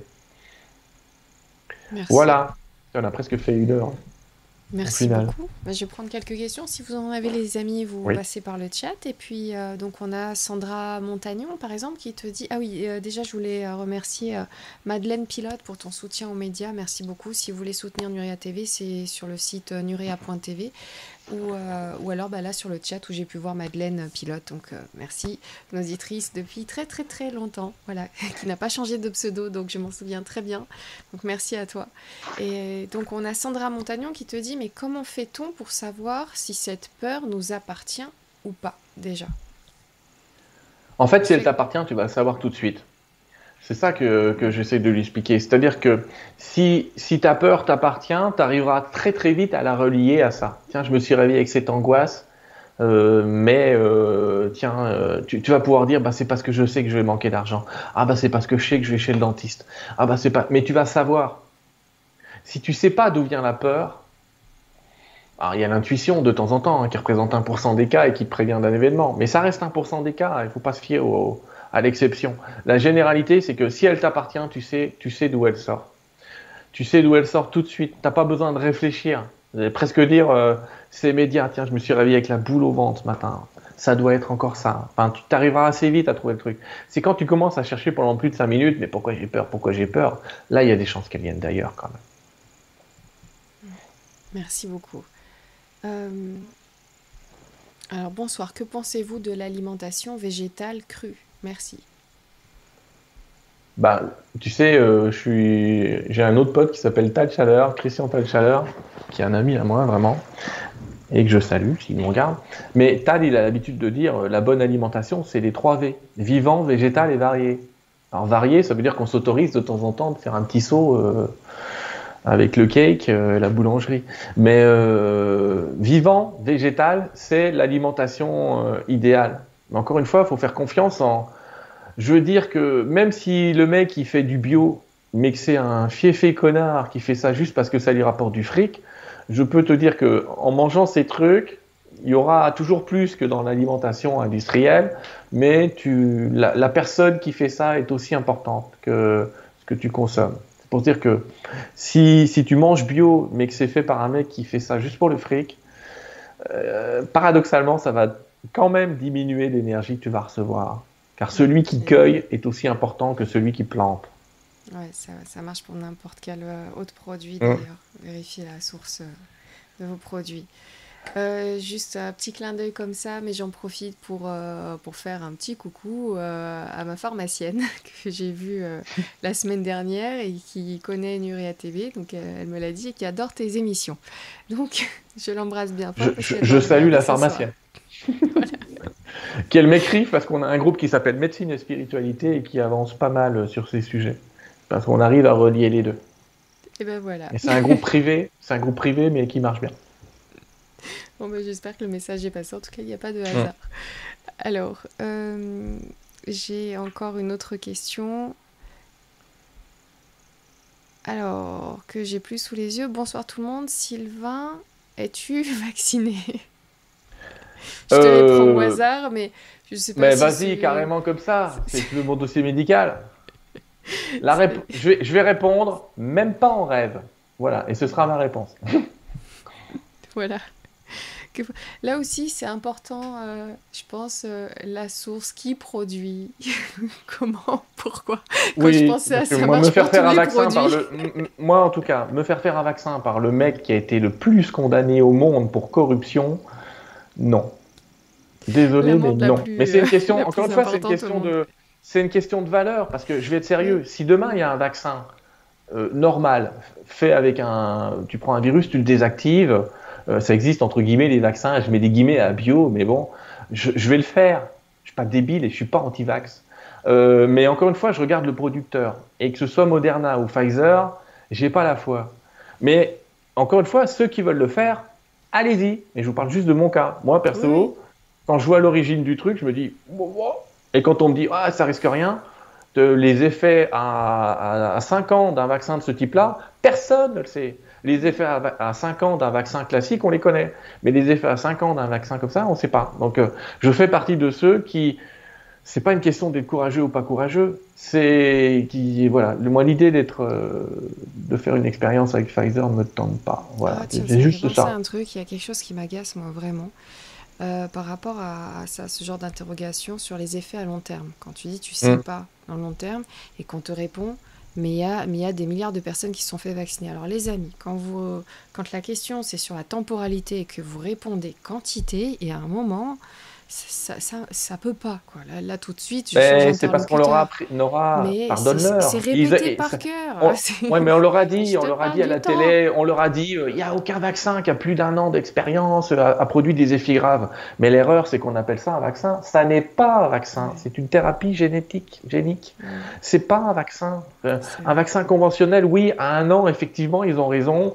Les effets majeurs, on les connaît. Mais sur une thérapie complètement nouvelle, on n'en sait rien et vous ne pouvez voilà, pas le savoir. Personne. Il pourrait, il pourrait, y avoir la planète entière euh, et même le, je sais pas tout le système solaire qui se fait vacciner euh, aujourd'hui, ça n'empêche pas que bah, on saura que c'est quand voilà, même pas ce qui peut se passer dans 5 ans. Donc. Je te donne un exemple qui prouve que la mais... quantité n'est pas n'est pas la base. Quand les téléphones portables sont sortis, très rapidement, plus de 70% des, des zones euh, occidentales ont acheté un téléphone portable. Aujourd'hui, tu n'achèterais pas le téléphone portable, le bon vieux Nokia je sais pas, que tu as acheté au début, tu l'achèterais plus parce que euh, aujourd'hui, tu saurais que les émissions euh, énergétiques de ce téléphone peuvent te griller le cerveau. Donc tu vois, tout le monde a acheté, la grande majorité a acheté un téléphone qui, si tu l'avais encore aujourd'hui, t'aurait grillé le cerveau. Donc c'est pas parce que tout le monde fait une connerie que c'est pas une connerie. Comme je sais plus quel philosophe disait, même si, euh, même si le il y a un philosophe qui disait même si je suis le seul à avoir raison, ça ne veut pas dire que j'ai tort. C'est ça. Donc, il faut réfléchir à cette phrase-là. Et il a fallu un petit peu de temps pour qu'on puisse euh, maintenant se dire, effectivement, on évite de mettre le téléphone dans la poche, notamment pour les garçons, le cancer des testicules, tout ça. Et ils ont vu une augmentation. Et, et voilà, donc ça aussi, ça Sur des technologies sur des technologies nouvelles, il faut toujours des années pour le savoir. Alors, je faire et je prie pour qu'il ne se passe rien, mais on n'en sait rien. De toute façon, moi, je fais confiance à un truc dont on parle pas, c'est l'immunité. Je fais confiance à mon immunité, à mon corps. Donc, je renforce vitamine D, zinc, quercétine, etc. Et je vais faire confiance à mon corps. De surcroît, même si je l'ai, je vais me réveiller en me disant, allez, super, j'ai le Covid, j'ai 99% de chance de m'en sortir. Il y a pire, quoi. Hmm. J'ai 99% de chance de m'en sortir. Pourquoi est-ce que je vais parier sur le 1% En tout cas, je répète, il y a, éviter les camps pro-vax, anti-vax. Ça sert à rien. Chacun fait son choix. Et je vous explique le mien. Je l'argumente. Mais vous pourriez argumenter dans un autre sens. Moi, par exemple, une personne âgée, 90 euh, ans, euh, comorbidité, je, serais le premier à lui dire va te faire vacciner. Franchement, hein. vas-y, fais-le. Ah, c'est une question de bénéfice. Sauf si elle veut pas, je précise, sauf si elle veut pas. Mais soit dit en passant, euh, là, ça va être tous les six mois. La, vraie question, tu vois, on n'est pas dans les valeurs sur le vaccin. Je ne pas être vache, hein, on n'est pas dans les valeurs, on est dans une réflexion. Par contre, le pass sanitaire, là, on est dans des valeurs. La liberté de circulation, la liberté euh, de, de, faire ce que tu veux dans un pays où la liberté est censée être un dogme. Te dire que tu n'as même plus le droit d'acheter une paire de chaussures parce que c'est un magasin où il faut rentrer avec un pass sanitaire, il faut pas déconner. Te dire que tu peux même plus prendre un café sans présenter ta carte d'identité, c'est quand même pour aujourd'hui, on nous le fait pour des raisons sanitaires, mais demain, on va nous le faire parce qu'il y a des attentats à Paris. Alors maintenant qu'il y a des attentats à Paris, on va tous présenter notre carte d'identité au café et tout le monde va trouver ça normal. Euh, parce que tu t'imagines que le terroriste, il n'a pas une fausse carte d'identité. Comme les faux passes sanitaires ou je sais pas quoi. Mais c'est terrible. Qu'est-ce qui te fait croire qu'un si tu présentes un faux passe sanitaire à un policier, comment le policier, lui, va savoir que c'est un faux passe sanitaire si le truc est suffisamment bien fait pour qu'avec l'application, ça sonne vert? Il n'est pas plus malin qu'un autre, le gars. Enfin, c'est ça que je veux dire. Ça sert à rien. Mm, et là, par contre, ça pose la question de la valeur de la liberté et du fait que on a des, anciens qui se sont battus pour qu'on l'ait, et nous, au premier truc qui tue 1%, on arrête tout. C'est ça. Alors il y a Julien qui dit et quand on me dit aujourd'hui tu n'es si tu n'es pas vacciné enfin tu n'es pas vacciné si tu as le Covid tu ne mérites pas d'être soigné je le pardonne. Écoute oui, pardonne. Et puis j'ai envie de te dire, moi perso, je le suis pas non plus. Euh, je paye des impôts, j'ai toujours payé mes impôts, tout ça. Bah voilà, tu, te diras, euh, voilà, personnes qui, ont le Covid et qui vont rire eh, ou quoi. Je, je fais partie de ceux qui vont payer pour cela. On se détend, on aide tout le monde. oui, on aide tout le monde. Et, l'argument, il est débile. Je vais t'expliquer pourquoi. Aujourd'hui, il y a dix fois plus de morts du tabac que du Covid. faut être clair. Dix fois plus de morts du tabac. Est-ce qu'on dit aux gens, tu fumes Si jamais tu as un cancer, je te soigne pas. Mais oui. C'est le même argument. Il est débile cet argument. on est dans un pays où on soigne les gens, on les autorise à être malades, j'allais dire. D'accord? Il y a plus de morts du tabac et de l'alcool. Tu fumes? Je te soigne pas. Tu bois de l'alcool? Ton cancer de l'estomac? Va chier. Non mais non non, puis c'est comme si euh, ceux qui se faisaient pas vacciner ou quoi, ils payaient pas des taxes, des impôts, des trucs, comme s'ils se payaient pas déjà leurs propres soins ou leurs propres trucs déjà. et c'est pas, encore une fois, c'est pas une question d'argent, c'est une question de valeur. Le système, il a été prévu pour être mm. communautaire. Tu payes pour les malades, même si t'es pas malade. C'est logique et c'est normal. Exactement. Après, l'inversion aussi des valeurs avec les enfants, avec euh, bah, il faudrait maintenant que les, enfants s'occupent des adultes. Non, non, moi pour moi, voilà, en tant qu'adulte, je m'occupe des enfants et je veux pas que vos enfants me s'occupent euh, de moi, quoi. Où chacun a sa place. Les enfants d'abord. Par contre, tu vois, s'il avait fallu, si c'était quelque chose qui touchait vraiment gravement les enfants et dont la vaccination pour les adultes pouvait être dangereuse, là, je l'aurais fait. Mais qu'on demande à un enfant de risquer sa santé pour potentiellement moi ou mes parents ou autres, non, non, euh, les enfants, restez libres. faites ce que vous avez à faire, vivez votre vie. Oui, voilà, ça, pose des... il, est, horrible pour eux et moi on touche pas à ma gamine, on touche pas au gamin. T'as raison. On est dans, on est dans de la philosophie. Inadmissible on est dans de la philosophie. Moi, mes enfants, tu sais, ils ont 20 et 22 ans, les deux sont vaccinés, mais ça a été leur choix. comme, quoi, vous bah voyez, je ne suis pas pro, euh, je les ai pas engueulés matin, midi et soir pour leur dire tu fais une connerie. Je leur ai dit ce que j'en pensais. Eux, ils ont fait ce qu'ils veulent. Maintenant, effectivement, pour les jeunes enfants en bas âge, euh, on ne vaccine pas des gens pour une maladie qui ne les fait pas mourir. En France, on vaccine les gens pour une maladie qui peut les faire mourir. La variole, la polio, je ne sais pas quoi, s'il la chopait, un enfant, il peut mourir. Le Covid, non sauf à titre extrêmement exceptionnel. Et croyez-moi, il y a plus de gens qui meurent de la gastroentérite tous les ans que dans les âges-là euh, que, que de ça. Donc euh, c'est ça le truc. C'est pour quoi faire? Pour dire qu'on a réussi à faire 85% et imaginer l'immunité collective dont on sait aujourd'hui que c'est une illusion, mm. avec des variants. C'est une illusion. Hein. Euh, en fait, tu vois, on est dans un débat philosophique, donc un débat de valeurs, mais que chacun développe ses valeurs. Ça ne veut pas dire que j'ai raison, mais ça ne veut pas dire que la personne en face a tort.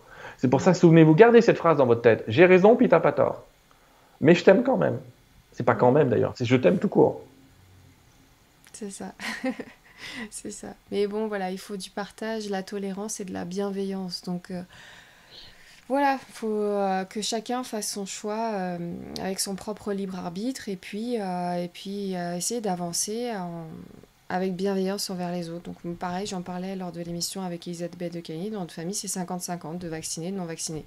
Avec mon père qui en a fait un sur deux pour dire voilà, je suis au milieu, je fais le lien. Il me à mourir de rire, mon, mon padré. Mais, euh, mais voilà, et, et c'est pas le sujet euh, phare. Alors c'est vrai que les vaccinés, pour le coup, on essaie, de, on essaie d'éviter de leur montrer certaines choses parce que nous, en tant que non vaccinés, on s'informe toujours, on revérifie toujours on sait jamais. Moi, j'attends déjà le bon vaccin. un avec un bon producteur et avec des bons effets. Bah, voilà, j'attends encore. Mais euh, parce que je suis comme toi, je suis pas anti-vax ou ce genre de choses. C'est juste que je m'informe. Tu te rappelles, on avait fait des prédictions. On avait fait des prédictions. Elles sont en train de se réaliser. Je t'ai dit au deuxième semestre, il y aura des médicaments. Et moi, j'ai vu beaucoup de choses qui expliquent qu'à partir du 20 octobre de cette année, le gouvernement français va libérer des thérapies et, si, et, une, maladie, une maladie pour laquelle tu as des médicaments euh, n'a pas besoin d'un vaccin. C'est ça. On vaccine pour une maladie dont on n'a pas de médicaments. Ça va se décanter, ouais. J'ai vu qu'au niveau européen, il y a déjà des petits textes qui se mettent en place pour. Euh, c'est fait, ils sont déjà faits depuis longtemps. Et puis il y a des pays, il y a des pays euh, d'Extrême-Orient, ça fait longtemps qu'ils sont déjà en train de soigner avec des médicaments. Bon, toujours est-il, faut pas, l'idée, on va pas culpabiliser les gens qui se sont fait vacciner. Encore une fois, c'est leur choix. Mais moi, mon, envie de dire, euh, au point de vue des guides euh, de spirituels, c'est par contre, plus. C'est pas toujours possible ce que je vais dire, mais ne faites jamais les choses vraiment à contre-coeur. Parce que c'est là qu'au point de vue de l'immunité, ça peut être dangereux. Si vous faites trop les choses à contre-coeur, ne le faites pas. Une question qu'on me pose, c'est de me dire Oui, mais moi, j'ai pas le choix. Si je me fais pas vacciner, j'ai plus de boulot. Alors, j'ai posé la question aux guides. Et je leur ai dit ben, Qu'est-ce que je fais? Qu'est-ce que je leur réponds? Quand même, pas toutes les réponses, hein, heureusement. Eux non plus, je rassure les gens. Hein. C'est pas Wikipédia, les mecs. Hein. Mais bon, là, ils m'ont répondu. Ils m'ont dit le pire, c'est pas qu'ils se fassent vacciner, c'est pas très grave. Encore une fois, Sylvain, je te rappelle que s'ils doivent mourir, ils vont mourir. S'ils doivent pas mourir, ils vont pas mourir. C'est ça. Donc, donc, déjà, il y avait ça comme réponse, mais ils me disent le pire, c'est des gens euh, qui se vaccinent et qui veulent que les autres fassent la même chose parce que l'ont fait. Donc là, il y a une, il y a une question d'incohérence, pour peu qu'avant ils étaient contre, tu vois. Mais il dit le pire, c'est ceux qui ne vont pas dire qu'ils n'étaient pas d'accord. C'est-à-dire qu'une fois que tu t'es fait vacciner, euh, faire croire à tout le monde que tu étais d'accord, c'est une erreur. Il faut affirmer que tu n'étais pas d'accord, que tu l'as fait parce que dans ton boulot c'est obligatoire, mais que pour autant tu n'es pas d'accord avec cette obligation, c'est-à-dire rester intègre le plus possible. Vous étiez contre avant, vous êtes toujours contre, même après. C'est pas parce que vous l'avez fait que vous devez changer d'avis. Vous pouvez être contre après. Moi, je suis contre payer trop d'impôts, mais je vais les payer quand même. Mais je vais pas dire aux gens, faut les payer, c'est important et tout. Euh, je, ne sais pas comment t'expliquer ça. Euh, euh, c'est un exemple, parce que je paye pas trop d'impôts. Moi, j'ai toujours dit aux gens, si je pouvais payer un million d'impôts, ça voudrait dire que je les gagnerais. Donc, ce serait cool. Je demande à payer, voilà, si je pouvais payer un milliard d'impôts, ça m'arrangerait. Mais c'est pas le cas. Tu vois, ce que je veux dire, c'est, tu peux faire quelque chose mais le faire à contre-coeur, c'est faire croire après que tu étais d'accord avec, c'est ça qui est dangereux, c'est ce qu'expliquent les guides. C'est quand il y a un défaut d'intégrité, de dire, moi, quelqu'un qui dit, j'ai été obligé de le faire, parce que sinon je perds mon boulot. Mais en attendant, je suis pas d'accord. Et je vais continuer à me battre pour que d'autres puissent avoir le choix. Je vais continuer à me battre pour qu'on soit pas obligé de montrer qu'on a ce vaccin pour faire quoi que ce soit dans la vie. Là, la personne est intègre, et j'allais presque dire, elle ne risque rien, parce qu'elle continue à utiliser cette, cette nourriture de Dieu et de l'unité et des autres et de la bienveillance pour avancer. Mais si elle, euh, si elle fait tout à contre-coeur, tu vois, cette expression à contre-coeur, elle veut dire ce qu'elle veut dire, à contre-amour, je devrais dire. Là, par contre, cette personne prend des risques et effectivement, elle prend, euh, c'est ce que m'expliquaient les guides, celle-là peut peut-être contracter une espèce de maladie qui viendra lui dire Ah, tu vois que avais, tu savais bien qu'il fallait pas le faire, hein Donc, faut pas le faire à contre-coeur. Faites-le. Si vous êtes obligé, euh, je je vais pas, voilà, on n'a pas d'arme absolue. Enfin, il y en a peut-être qu'en ont, il y en a qui vont dire oui, mais il y a divisio, il y a machin, un truc à bidule, bah renseignez-vous. Mais en tout cas, si vous le faites à un moment à contre-coeur, après, ça ne doit plus être à contre-coeur. Vous devez continuer à affirmer vos valeurs, même après. Et si vous faites ça, vous serez à nouveau aligné avec une énergie qui va vous renforcer et empêcher quoi que ce soit. Voilà, c'est tout ce que je peux dire. Puis voilà, faut, faut tout accepter. Moi, c'est vrai que par exemple, sur mes deux sœurs, il y en a une qui va arrêter son boulot parce qu'elle veut vraiment pas le faire. Et, euh, et l'autre qui, euh, bah, pour le boulot, l'a fait. Et on, en, on, en, rigole. Enfin, je sais que du coup, il y a celle qui est vaccinée, euh, on peut l'envoyer nous acheter des trucs. bah, tu partages ton pass dès que ça bloque. Toi, tu l'as, donc tu vas là, tu vas là. Enfin, voilà, c'est tout. Donne-moi tes lunettes, je vais au pain. Oui, bah oui. non, d'identité, je vais au pain. c'est ça. Mais, euh, mais voilà, c'est, on, est, on est toujours en équipe, quoi. On n'est pas les uns contre les autres. Et après, il faut faire les choses en conscience. Comme je me souviens, quelqu'un avait dit, même si tu es fumeur, bah, fume en conscience. Mais arrête de te dire, je vais me taper un cancer à chaque fois que tu prends une cigarette. C'est moi qui l'ai dit. Euh, je, t'avais dit aussi, il faut que les gens apprennent à fumer de la lumière. Si tu fumes en te disant, c'est terrible, je suis entraîné à... Ah, un cancer à cause de ça. Non, fume en te disant, je fume et je respire de la lumière. J'expire ce qu'il y a de négatif en moi et je le visualise sous forme de fumée. Alors ton acte de fumée, ça va devenir un acte spirituel. Le paradoxe est là. tu vas trouver dans, un tas de pratiques spirituelles, tu vas trouver des gens qui fument. Hmm. Parce qu'ils le fument différemment. Ils ne fument pas en se disant euh, c'est un devoir, machin, je peux plus. Non, faites quelque chose de vos, faites quelque chose de ce qui se passe. Oui, et je me disais aussi pour ceux qui sont aussi forcés d'arrêter de de visualiser de, parce que de, potentiels euh, effets négatifs ou autres, parce que vous allez somatiser, quoi. oui, bah, voilà, c'est le problème. C'est, tiens, hein. oui, voilà. Mais la somatisation, euh, l'effet placebo, il existe. C'est-à-dire, c'est un effet qui guérit sur un truc qui n'existe pas. Mais l'inverse existe aussi. L'effet nocebo. On vous file un médicament et euh, qui, qui, qui, a aucun effet. On vous dit, je vous préviens, hein, ça donne mal la tête à deux personnes sur trois. Eh ben, il y a deux personnes, il y a trois personnes sur cinq, je crois, c'est pas deux sur trois, qui vont avoir mal la tête sur un médicament qui ne produit aucun effet. C'est ce qu'on appelle l'effet nocebo, c'est-à-dire vous pouvez induire autant de bien que de mal à l'intérieur de votre corps. Si vous dites, putain, je l'ai fait, tu vois, si je me chope un cancer, mais je l'ai fusille, mais ça va être terrible. Mais non, mais non. Restez dans l'idée, il arrivera ce qui doit arriver, je le répète. Si vous devez avoir un truc par ce moyen-là, ce sera ce moyen-là. Mais ça peut être par les additifs alimentaires euh, du poulet que vous avez mangé hier. Donc, euh, pas de panique. Il arrive ce qui doit arriver. Donc, enlevez-vous la peur, même finalement pour ceux qui sont obligés, par exemple, notamment pour ce vaccin-là, de le faire par rapport à leur boulot, ou qui s'estiment en tout cas être obligés, ou qui, sont pas dans, qui ne peuvent pas euh, changer de métier ou prendre telle ou telle décision et qui doivent vraiment le faire eh ben, détendez-vous et puis faites-le et puis amusez-vous ce jour-là et allez faire des trucs, essayez de, positiver aussi euh, ce genre de choses. Mais c'est valable. Nora, c'est valable pour tout, hein, c'est pas valable que pour le vaccin. Dès que vous devez faire quelque chose à contre-coeur parce que c'est obligatoire, faites-le. Mais par contre, n'oubliez pas d'affirmer derrière que vous n'étiez pas d'accord. C'est pas parce qu'on fait un truc obligé qu'on doit être d'accord. J'ai signé ce papier-là qui dit qu'en cas de je sais pas quoi, je suis obligé de faire ça, mais je suis pas d'accord. On va me dire ouais mais t'es pas intègre, t'as signé. Non, pas ça, euh, n'oubliez pas. C'est continuer à défendre une idée. Même si vous, vous n'avez pas eu le choix, vous avez le droit de vous battre pour que les suivants aient le choix. Pour que la génération d'après ait le choix. Sinon, vous êtes encore dans l'ego, dans moi, je veux me sauver. Non, là, tu as raison, Nora, tu es dans le truc de je veux sauver mes enfants. Mais tu as raison. Si nous, on est obligé à un moment ou à un autre, bah, pas con, hein, si la police elle vient me piquer, il faudrait que ce soit eux. Hein. Euh, je vais le faire, mais je te promets que je serai le premier avec des pancartes dans la rue pour qu'on touche pas aux gamins. Hein. Ah, je vais pas m'arrêter en disant, bah maintenant qu'on me l'a fait, que tout le monde le fasse, comme ça on mourra tous ensemble. Non, non, non, non. Je vais aller me battre. Je vais rien lâcher. Et c'est pareil pour les événements traumatisants de votre existence, des trucs où vous êtes forcé.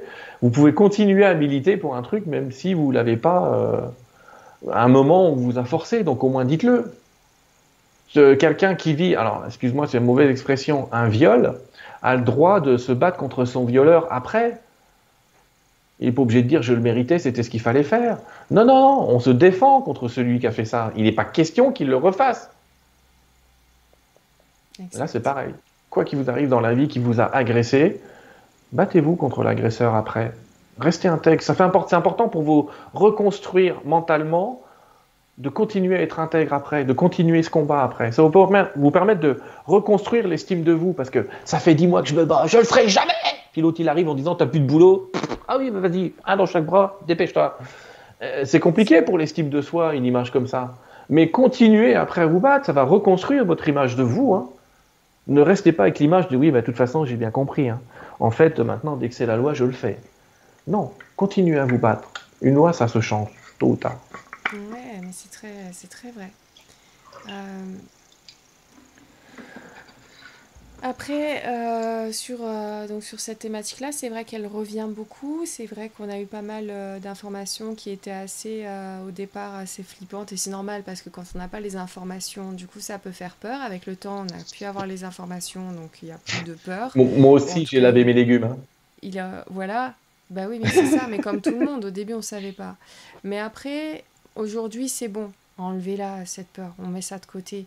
Et euh, comme tu as dit, bah, de toute façon, si c'est écrit, c'est écrit. Et c'était dans, dans, la ligne du temps. Après, je vous invite à lire Terre 2 parce que, franchement, c'est vrai qu'on est bien bas là en ce moment. Mais finalement, c'est ce qui peut inspirer justement les bonnes limites pour plus tard, les bons textes de loi qui cadreront certaines choses qui, euh, qui ont été trop vite enlevées. Euh, en ce moment, ça mmh. reste un apprentissage. On aurait pu tous naître à un moment de, de la vie de l'humanité beaucoup plus euh, catastrophique que ça. T'imagines l'ère glaciaire le gel de ouf. ah ben, moi, moi j'ai toujours dit, dans l'ère glaciaire, je serais, je serais scrat, moi. C'est l'écureuil qui court après son gland. Là. Ça, c'est moi, ça. Je passerai mon temps à courir comme un petit fou euh, au lieu de, me calmer, mais je serais scrate. Non, mais pour être sérieux, il y a aussi une autre question qu'on me pose souvent c'est pourquoi les guides n'interviennent pas pour arrêter cet événement? C'est parce que pour les guides, ce pas les événements qui sont importants. C'est la conscience qu'on a de ces événements et ce qu'on en fait pour développer notre capacité à aimer encore plus. On veut nous empêcher d'aimer, on veut créer des camps, je vais aimer. Je ne vais pas créer de camp. C'est-à-dire, je vais me renforcer. Je vais devenir courageux. C'est une valeur qu'on. Le mot courage, j'imagine, on l'entend presque plus. Le mot courage qu'on entendait souvent dans les périodes de guerre, de machin. Euh, les courages, c'est quoi aujourd'hui? Il y a des gens qui me demandent mais ça tu le définis comment? Attends, tu es vraiment en train de me demander euh, de te définir le mot courage. C'est terrible. C'est-à-dire que, mais c'est bien parce que ces épreuves-là qu'on vit nous apprennent à être courageux, nous apprennent à être en groupe pour le moment. Et c'est pas grave s'il y en a qui veulent pas se battre pour le moment parce que les batailles n'ont pas fini. Tu te souviens de ce que tu avais vu avec euh, Geneviève et moi, ça va durer jusqu'en 2026, la bêtise là. Mais pour le moment, tout le monde n'est pas touché et le camp est divisé en deux. Mais quand ça va être une question d'argent, tout le monde va être touché. Quand on va commencer à nous dire, hé les gars, on vous a sauvé la vie, mais maintenant, euh, faut signer le chèque en bas.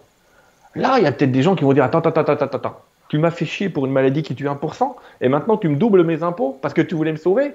Tu te fous de ma gueule. Tu savais qu'il y avait des médicaments depuis deux ans, mais tu ne les as pas lâchés parce que tes copains des labos t'ont filé un petit chèque. Tu te fous de ma gueule. Tu vois ce que je veux dire? C'est que il y aura encore d'autres combats derrière. Et il y a des choses qui vont toucher tout le monde. Donc ceux qui ont aujourd'hui pas tellement envie de se battre ou qui n'avancent pas, ne soyez pas inquiets. La prochaine bataille vous mettra en avant. Et c'est pour ça qu'il faut pas râler après ceux qui ont fait un truc, parce que c'est sûrement ceux qui vont venir nous sauver plus tard, dans une autre étape où c'est nous qui allons rien y comprendre, rien y connaître. Et c'est eux qui vont venir nous aider. On a toujours besoin de l'autre à un moment ou à un autre. Tu sais, c'est le sketch de Fernand Reynaud euh, du boulanger. J'aime pas les étrangers, ils viennent manger le pain des Français. C'est ça le sketch. Et à la fin du sketch, euh, il s'aperçoit que l'étranger, c'était le boulanger. Ah ben l'étranger, il est parti. Mais depuis, on n'a plus de pain. C'est ça le truc, c'est de se dire, ce dont tu as peur va t'aider aussi. C'est-à-dire qu'à un moment, celui qui est mis de côté, c'est celui qui va être mis en avant à un autre moment. Et c'est pour ça qu'on a besoin de tout le monde. Et que c'est pas la peine de dire celui-là, il est con, il est machin. On est dans une société qui veut fabriquer des singes qui montent aux arbres. Mais si jamais tu as un requin qui nage à 300 km heure, tout le monde s'en fout. Mais le requin qui nage à 300 km/h, on en aura peut-être besoin à un moment. C'est ça que je veux dire. C'est, pas parce qu'on a quelqu'un qui est un petit peu en dehors du système ou qui se bat pas au même moment que les autres euh, qu'il est inutile. Il sera utile à un autre moment. Parce que c'est important de recréer la différence. Dans la nature, les arbres, c'est pas tous les mêmes. Les animaux, c'est pas tous les mêmes. Alors pourquoi faire des humains tous les mêmes? Hmm. pourquoi faire de mettre tout le monde dans le même sac? On a tous besoin de tout le monde. Donc, faut développer ça. C'est important. Il y a Patrice Lyon qui te dit on peut avoir une réduction de peine, c'est long 5 ans. tu as dit. Euh, oui, on peut euh, avoir une réduction de peine. D'ailleurs, ça devait être 4 ans. Puis il n'y a pas longtemps, les guides m'ont dit que c'était 5. C'est ce que je t'ai dit dans la dernière émission. On peut avoir une réduction de peine parce que c'est une question de conscience. Alors, j'insiste, mondiale. Parce qu'il y a des gens qui disent Ah, mais il se passe rien. Et ça, c'est encore une fois, les gens, ils regardent la France, tu vois. Moi, j'ai la au Québec, j'ai une chance, c'est que je peux voir au moins la France et le Québec. Mais de toute façon, globalement, je suis quelqu'un qui a toujours regardé ce qui se passe dans le monde entier. Mm. Et je regarde ce qui se passe dans tous les pays euh, qu'on dit euh, non développés ou sous-développés. Ils s'en sortent tellement mieux que nous. Ils n'ont pas fait chier le monde avec ça. Ils ont considéré que c'était une maladie qui était chiante, qui mettait des gens réa, qui en tuait même certains, mais ils sont restés dans l'ordre naturel des choses. C'est des pays où il y a encore cette idée de, j'allais dire presque de sélection naturelle.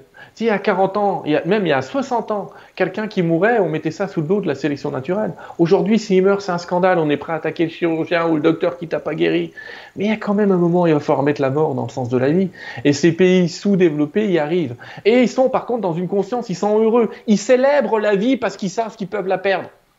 Et nous, qu'est-ce qu'on fait? On va engueuler le premier qui nous la maintient pas le plus haut possible. Plutôt que de célébrer quand elle est là, on va engueuler quand elle n'est pas là. Plutôt que d'être content d'être en bonne santé, on va râler parce qu'on n'est pas en forme. On attend de pas être en forme pour être vivant. C'est ouf. Donc, c'est ça l'idée. Et cette ouverture de conscience, cette nécessité, c'est d'être vivant quand on est en vie, j'allais dire. Il y a une psychologue qui a raison, elle a dit sous prétexte de sauver la vie, on a, on a pourri la vie de tout le monde. Sous prétexte de sauver des vies, on a, on a pourri la vie de tout le monde. Pour sauver des vies. Ah, mais t'as rendu toutes les autres pourries des vies de merde pour en sauver 8. Alors, on va me dire, oui, mais si les 8 c'était toi. Si c'est mon tour, c'est mon tour. Franchement, je suis le premier à le dire. Si c'est mon tour, c'est mon tour. Basta. Il y a des gens qui me disent, oui, mais si t'as le Covid, t'iras pas à l'hôpital. Comme l'autre. C'est pas grave. Moi, je réponds, de toute façon, je réponds, c'est pas grave. Ne vous inquiétez pas. Je vais vous dire un truc. Quand je suis arrivé au Québec, dans ma valise, il y avait deux choses. De l'azithromycine et de la chloroquine. la chloroquine. ouais, et de la chloroquine. Donc, je vous inquiétez pas, je vais bien aller. Mais euh, ce que je veux vous dire, c'est. Mais tu vois ce que je veux dire C'est célébrons la vie. Le seul moyen de ralentir cette période de 5 ans et 6 ans, c'est une ouverture de conscience. C'est-à-dire de retrouver en qui on peut avoir confiance. Et en qui on peut avoir confiance Dans le peuple.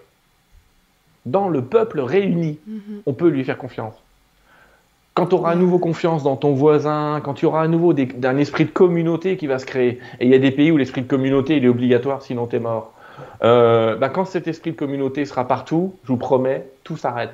Quand je dis tout s'arrête, c'est que tous ces ennuis successifs entre le climat, où on va nous, c'est la prochaine truc, on, va nous culpabiliser avec le climat, c'est cette prochaine, prochaine guerre. Euh, le climat, les attentats, les machins, on n'en aura plus peur. Parce qu'on va mettre ça dans l'ordre naturel des choses et entre guillemets des prédateurs et on acceptera d'avoir des prédateurs dans l'existence. Mhm. Que penses-tu de certains qui pensent que ce discours peut être dangereux avec euh, cette idée de lâcher prise sur ce qui peut arriver quand, euh, voilà, quand finalement. Euh, et, réussir à trouver son bonheur quand même et de, vivre. Moi, ça me fait penser un peu à la chanson de, Corneille. C'est après le, génocide qu'il a vécu euh, mm. puis avec toute sa famille qui est décédée devant ses yeux, il a quand même écrit euh, Alors on vit chaque jour comme le dernier, et vous feriez pareil si seulement vous saviez combien de fois la fin du monde nous a, nous a frôlé. Je crois que c'était ça. Mm. Donc mm. c'est dans cette idée-là, on vit chaque jour comme le dernier. Ouais. Et, euh, et, que finalement, nous, quand on est tombé là-dedans, c'est vrai qu'avec un, un, pays où il y a la médecine, où il y a tout ça, et bien évidemment, il y a des morts, il y a les cancers et tout ça. Mais là, ça arrivait comme une vague qui submergeait, qui pouvait prendre n'importe qui, un peu comme dans tous les films qu'on a pu voir. Donc il y avait cette peur au début qui restait très longtemps avec euh, alimentée par les, chaînes d'infos. Et, euh, et, et, donc quand, quand, finalement on revient dans à ce discours, et attendez, on y passera tous, hein. il faut se détendre. C'est-à-dire que la mort, c'est le seul truc qui nous relie tous, comme on en parlait euh, en début d'émission. ça va avec la vie, donc il faut aussi l'accepter. Ça ne veut pas dire que la vie n'a pas de valeur on est bien d'accord. Euh, enfin, en tout cas, moi, ce que j'entends, ce que je vois sur le chat d'une personne, euh, le message est passé vite.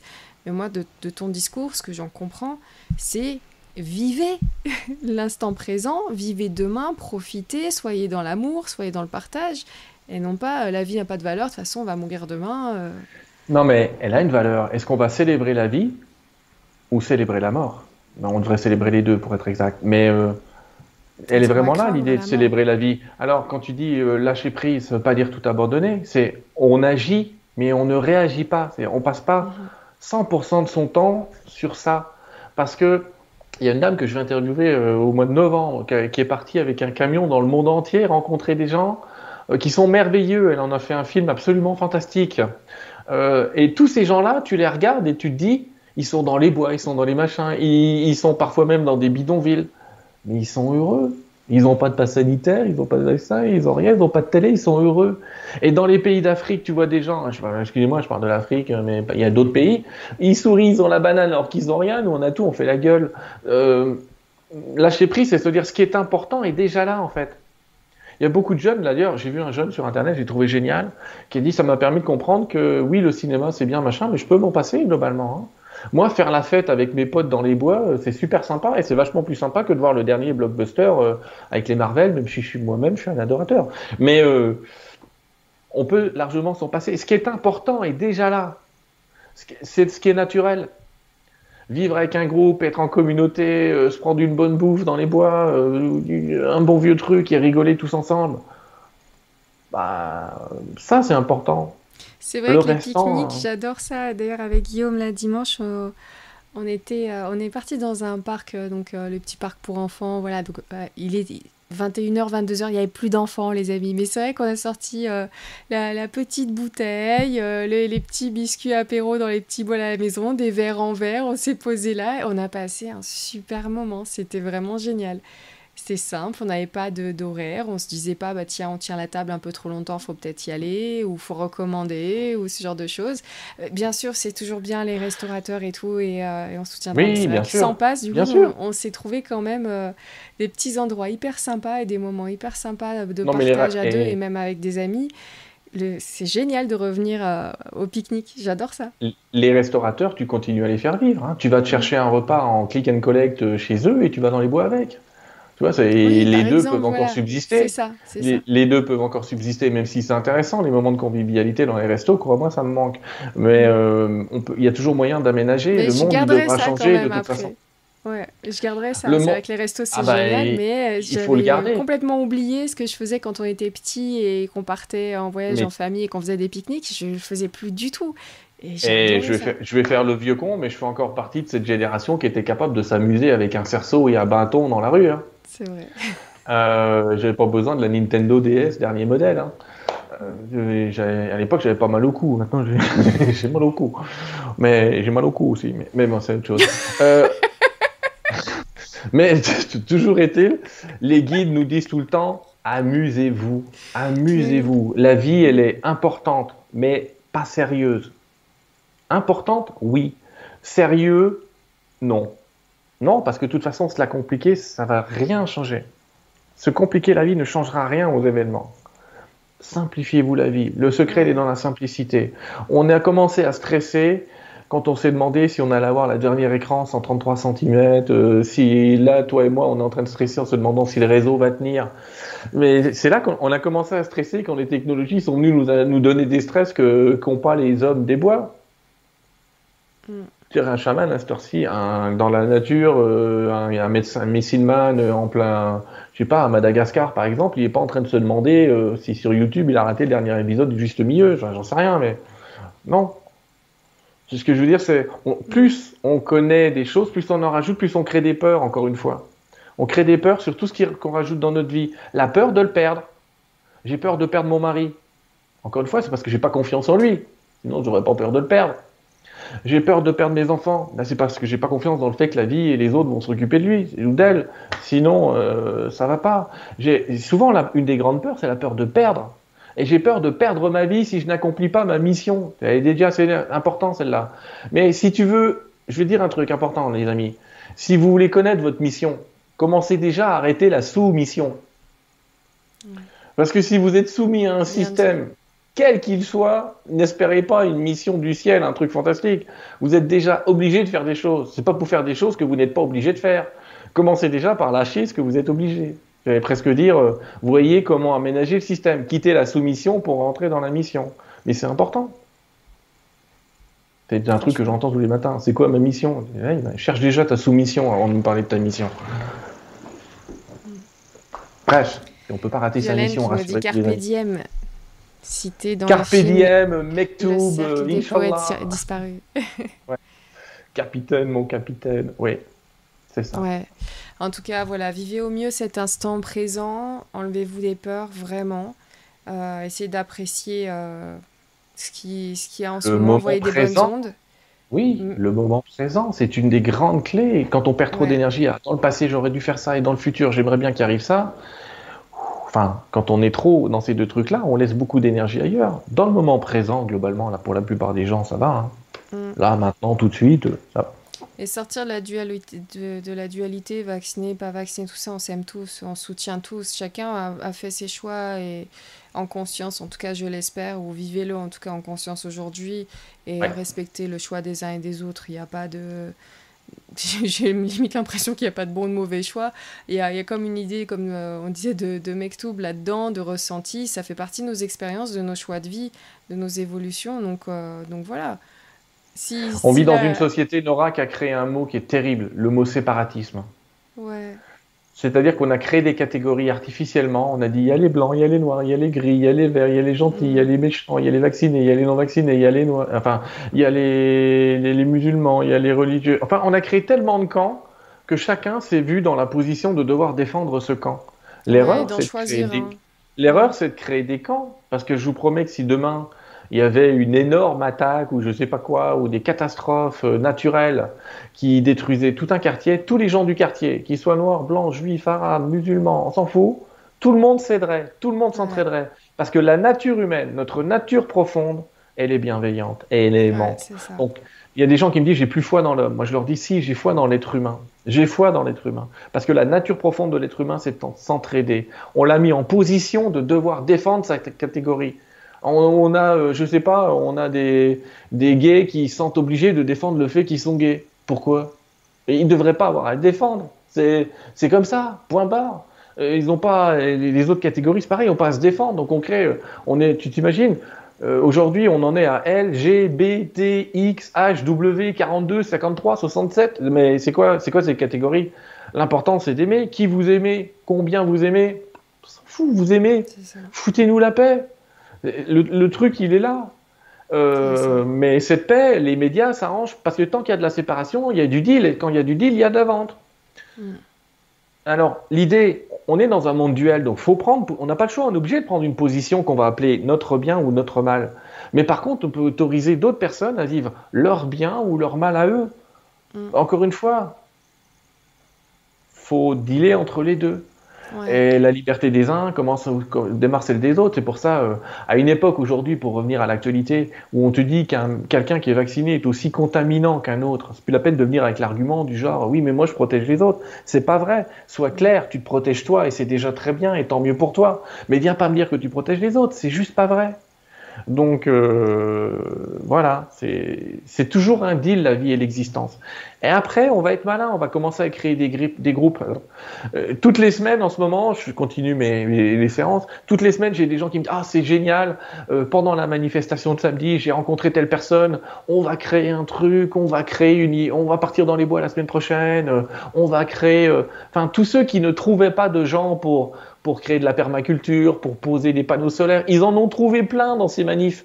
Donc en fait, au lieu de, alors qu'on cherche à nous diviser, en fait, ça va rassembler un tas de gens qui vont se fédérer et créer des trucs autonomes qui vont super bien marcher. Donc merci, merci, pas merci patron, c'est merci Macron. Et c'est ce qui donne d'ailleurs ce qu'il y a dans ton livre Terre 2, ces différentes finalement associations qui vont s'occuper, les associations vont bah prendre une importance énorme et, s'occuper de tous les manques, euh, tout, tout, ce dont les gens ont besoin pour, les associations ça. Et ça se crée maintenant finalement. Il y a le... Exactement. Les associations dans Terre 2, c'est l'équivalent de, de, ce que fait l'État aujourd'hui. Mm. C'est l'équivalent du service public. Dans le futur, ça va devenir les associations. Et donc, ces, associations, elles seront par pays, par, par campagne. C'est-à-dire qu'elles elles vont adapter leur mode de fonctionnement en fonction du lieu où tu habites. Une association qui s'occupe des pauvres à Paris, c'est pas une, association qui s'occupe des pauvres, euh, je sais pas, euh, à Golbet, la ville où j'habitais dans les Vosges. Il y en a dix fois moins, donc il n'y a pas besoin des mêmes moyens, il n'y a pas besoin de la même ampleur, il n'y a même pas besoin de la même réglementation. Et c'est effectivement ce qui va arriver dans le futur, c'est que ces gens qui se réunissent vont s'adapter à leur population. On a oublié ça. On a centralisé, décentralisé, centralisé, décentralisé en France, mais on n'arrive toujours pas à s'adapter à une population. On a dit, mais c'est quoi la bonne tranche? C'est la région, c'est le département, c'est la commune? Ben, Ça dépend. Il n'y a pas de réponse. Il y a des endroits où cinq communes sont pareilles, ça va bien marcher. Il y a des endroits où il y a quatre communes qui sont pareilles et la cinquième, c'est un truc euh, ingérable. Eh ben, tu gères différemment. C'est ça qui va arriver dans le futur. Mais encore une fois, c'est le fait qu'on soit obligé de changer qui va nous faire changer. On est obligé, là, on n'a pas le choix. Donc merci à ce qui arrive. Merci de à nos choix et, de, ce qu'on fait et de comment on le vit. et on est bien aidé du ciel. Certes, il y a des gens qui vont nous dire euh, et le ciel là-dedans? Je vous assure qu'on est beaucoup plus aidé dans l'ouverture de conscience qu'on l'imagine. Mhm. Merci à toi. Euh, équité, équité, équitaille. Kishi, Kishui. Alors le pseudo, Ekitai Kishui, je vais le dire comme ça. Tiens, je vais re, re, relire ton livre, Sylvain. Voilà, n'hésitez pas, Terre 2 pour les francophones, il est accessible aux éditions Atlante. Et pour euh, donc euh, tous les Québécois, euh, les Canadiens, c'est aux éditions Ariane, vous l'avez à, à l'antenne. Et franchement, ça donne envie. Et si une Terre 2 va découler de, ce qu'on vit aujourd'hui, bah écoutez, j'ai envie de dire euh, merci à nos descendants, merci à nos ah, enfants d'aujourd'hui qui vont, en, vivant, euh, en voyant en tout cas comment on gère euh, notre société aujourd'hui, pouvoir créer Terre 2, leur inspirer Terre 2 et ne jamais permettre qu'on puisse revivre des moments de tension comme on a pu le vivre aujourd'hui. C'est con, mais des fois, il faut vraiment qu'on se prenne un bon coup de pied aux fesses pour, pour comprendre.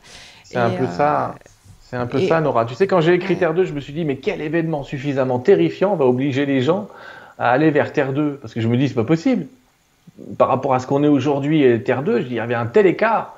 Sauf qu'aujourd'hui, ce qui me paraissait être une hypothèse sympathique me paraît la seule réalité possible quand j'y réfléchis.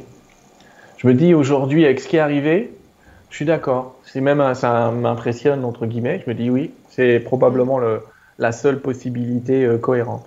Ça peut être assez intense. Et maintenant, je comprends mieux pourquoi. Tu sais, en canalisation, les guides n'arrêtaient pas de dire, mais ceux qui vous êtes incarnés dans cette période, vous êtes des warriors. ouais. Psychologiquement, c'est une période dans laquelle il faut s'accrocher. Ok, physique, tout, physiquement, c'est pas une guerre, on n'est pas au front, mais, mais c'est une autre intensité, c'est euh, c'est autre chose. Ça a été dur, ça l'est toujours, ça va être encore un petit peu long, mais bon, l'être humain s'adapte à tout et c'est évolué même. Euh, même en plein air glaciaire, on a survécu, les gars, c'est vrai. Moi, je gèle à 10 degrés. Donc, c'est pour ah bah, ça que c'est une période qui J'adore pourtant le Canada, j'adore la mentalité canadienne. Mais pour le coup, je vais plutôt aller direction Belgique, Suisse pour, euh, pour le, climat que le Canada où je mourrais en deux secondes, moi. Mais pourtant, j'adore. Mais oui, donc voilà, on, va, on va passer cette étape-là. Donc, en tout cas, accompagnez bien vos enfants. Et comme tu as dit, si dites bien ce que vous pensez de tout ça, euh, faites vos choix en conscience. Euh, et, j'ai envie de dire, voilà, vivez le plus positivement possible cette période. Et, et ça va aller. Et ça va aller. Et en fait, euh, ouais, essayez de vous amuser quand même. Envoyez des bonnes ondes. On en a besoin parce qu'apparemment, il y a une conscience planétaire. Donc, envoyez-les des bonnes, des bonnes ondes, histoire que les plans un peu pourris, comme tu as dit, se retournent et se réajustent avec cette nouvelle vibration plus positive. Exactement. Il faut les nourrir de l'amour, pas de la peur. Mm. Si on nourrit euh, la peur, euh, on renforce ce qui nous fait peur. Si on dit oh mais ça va jamais s'arrêter ce truc-là, on renforce l'idée que ça va jamais s'arrêter ce truc-là. Si on demande à ce que ces êtres vivent dans l'inconscience de lumière, ce qui n'empêche pas de faire des actes pour que ça s'arrête, hein, je précise. Mais si on est dans la bienveillance, on va arrêter tout ça. On va pas nourrir la peur qui va donc continuer. On va nourrir l'arrêt tout ça. On va nourrir autre chose. Euh, je le répète, tout ce que j'ai dit ce soir, c'est ce que j'ai reçu à travers les guides qui sont les miens. Euh, quelqu'un peut recevoir autre chose, c'est pas dramatique. Vous pouvez penser autre chose, c'est pas dramatique. Mais de manière générale, les guides ont l'habitude de dire quel loup veux-tu nourrir? C'est une vieille histoire, euh, on n'a pas le temps de la raconter.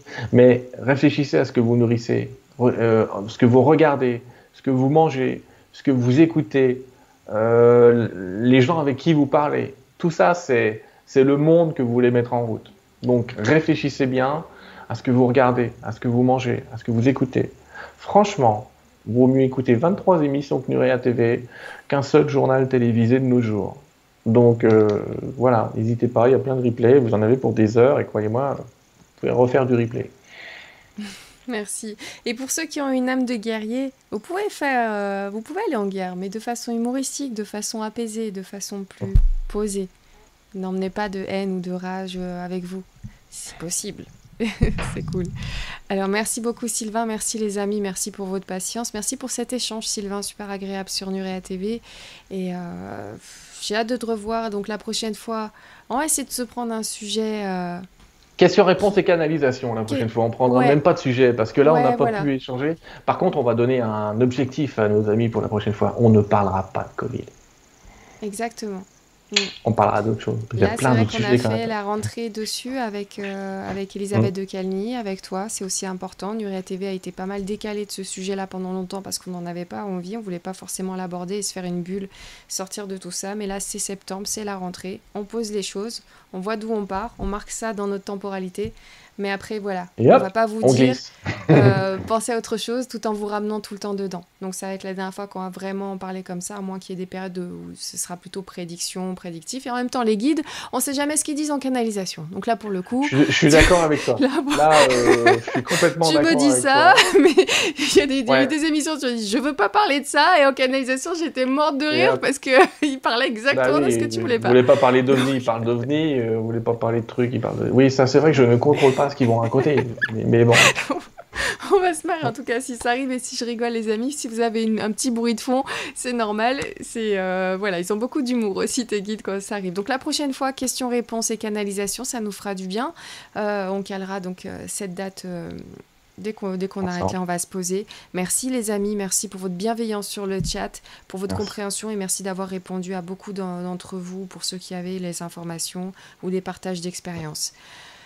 Voilà, à très vite sur Nurea TV. Je souffle un peu parce que c'est vrai que c'est toujours, t'as vu, hein, dès qu'on rentre dans ce sujet-là, ça t'emmène un petit peu euh, down. Eh ouais, on revient, et vive la vie, et on, va boire un coup, et tout va bien.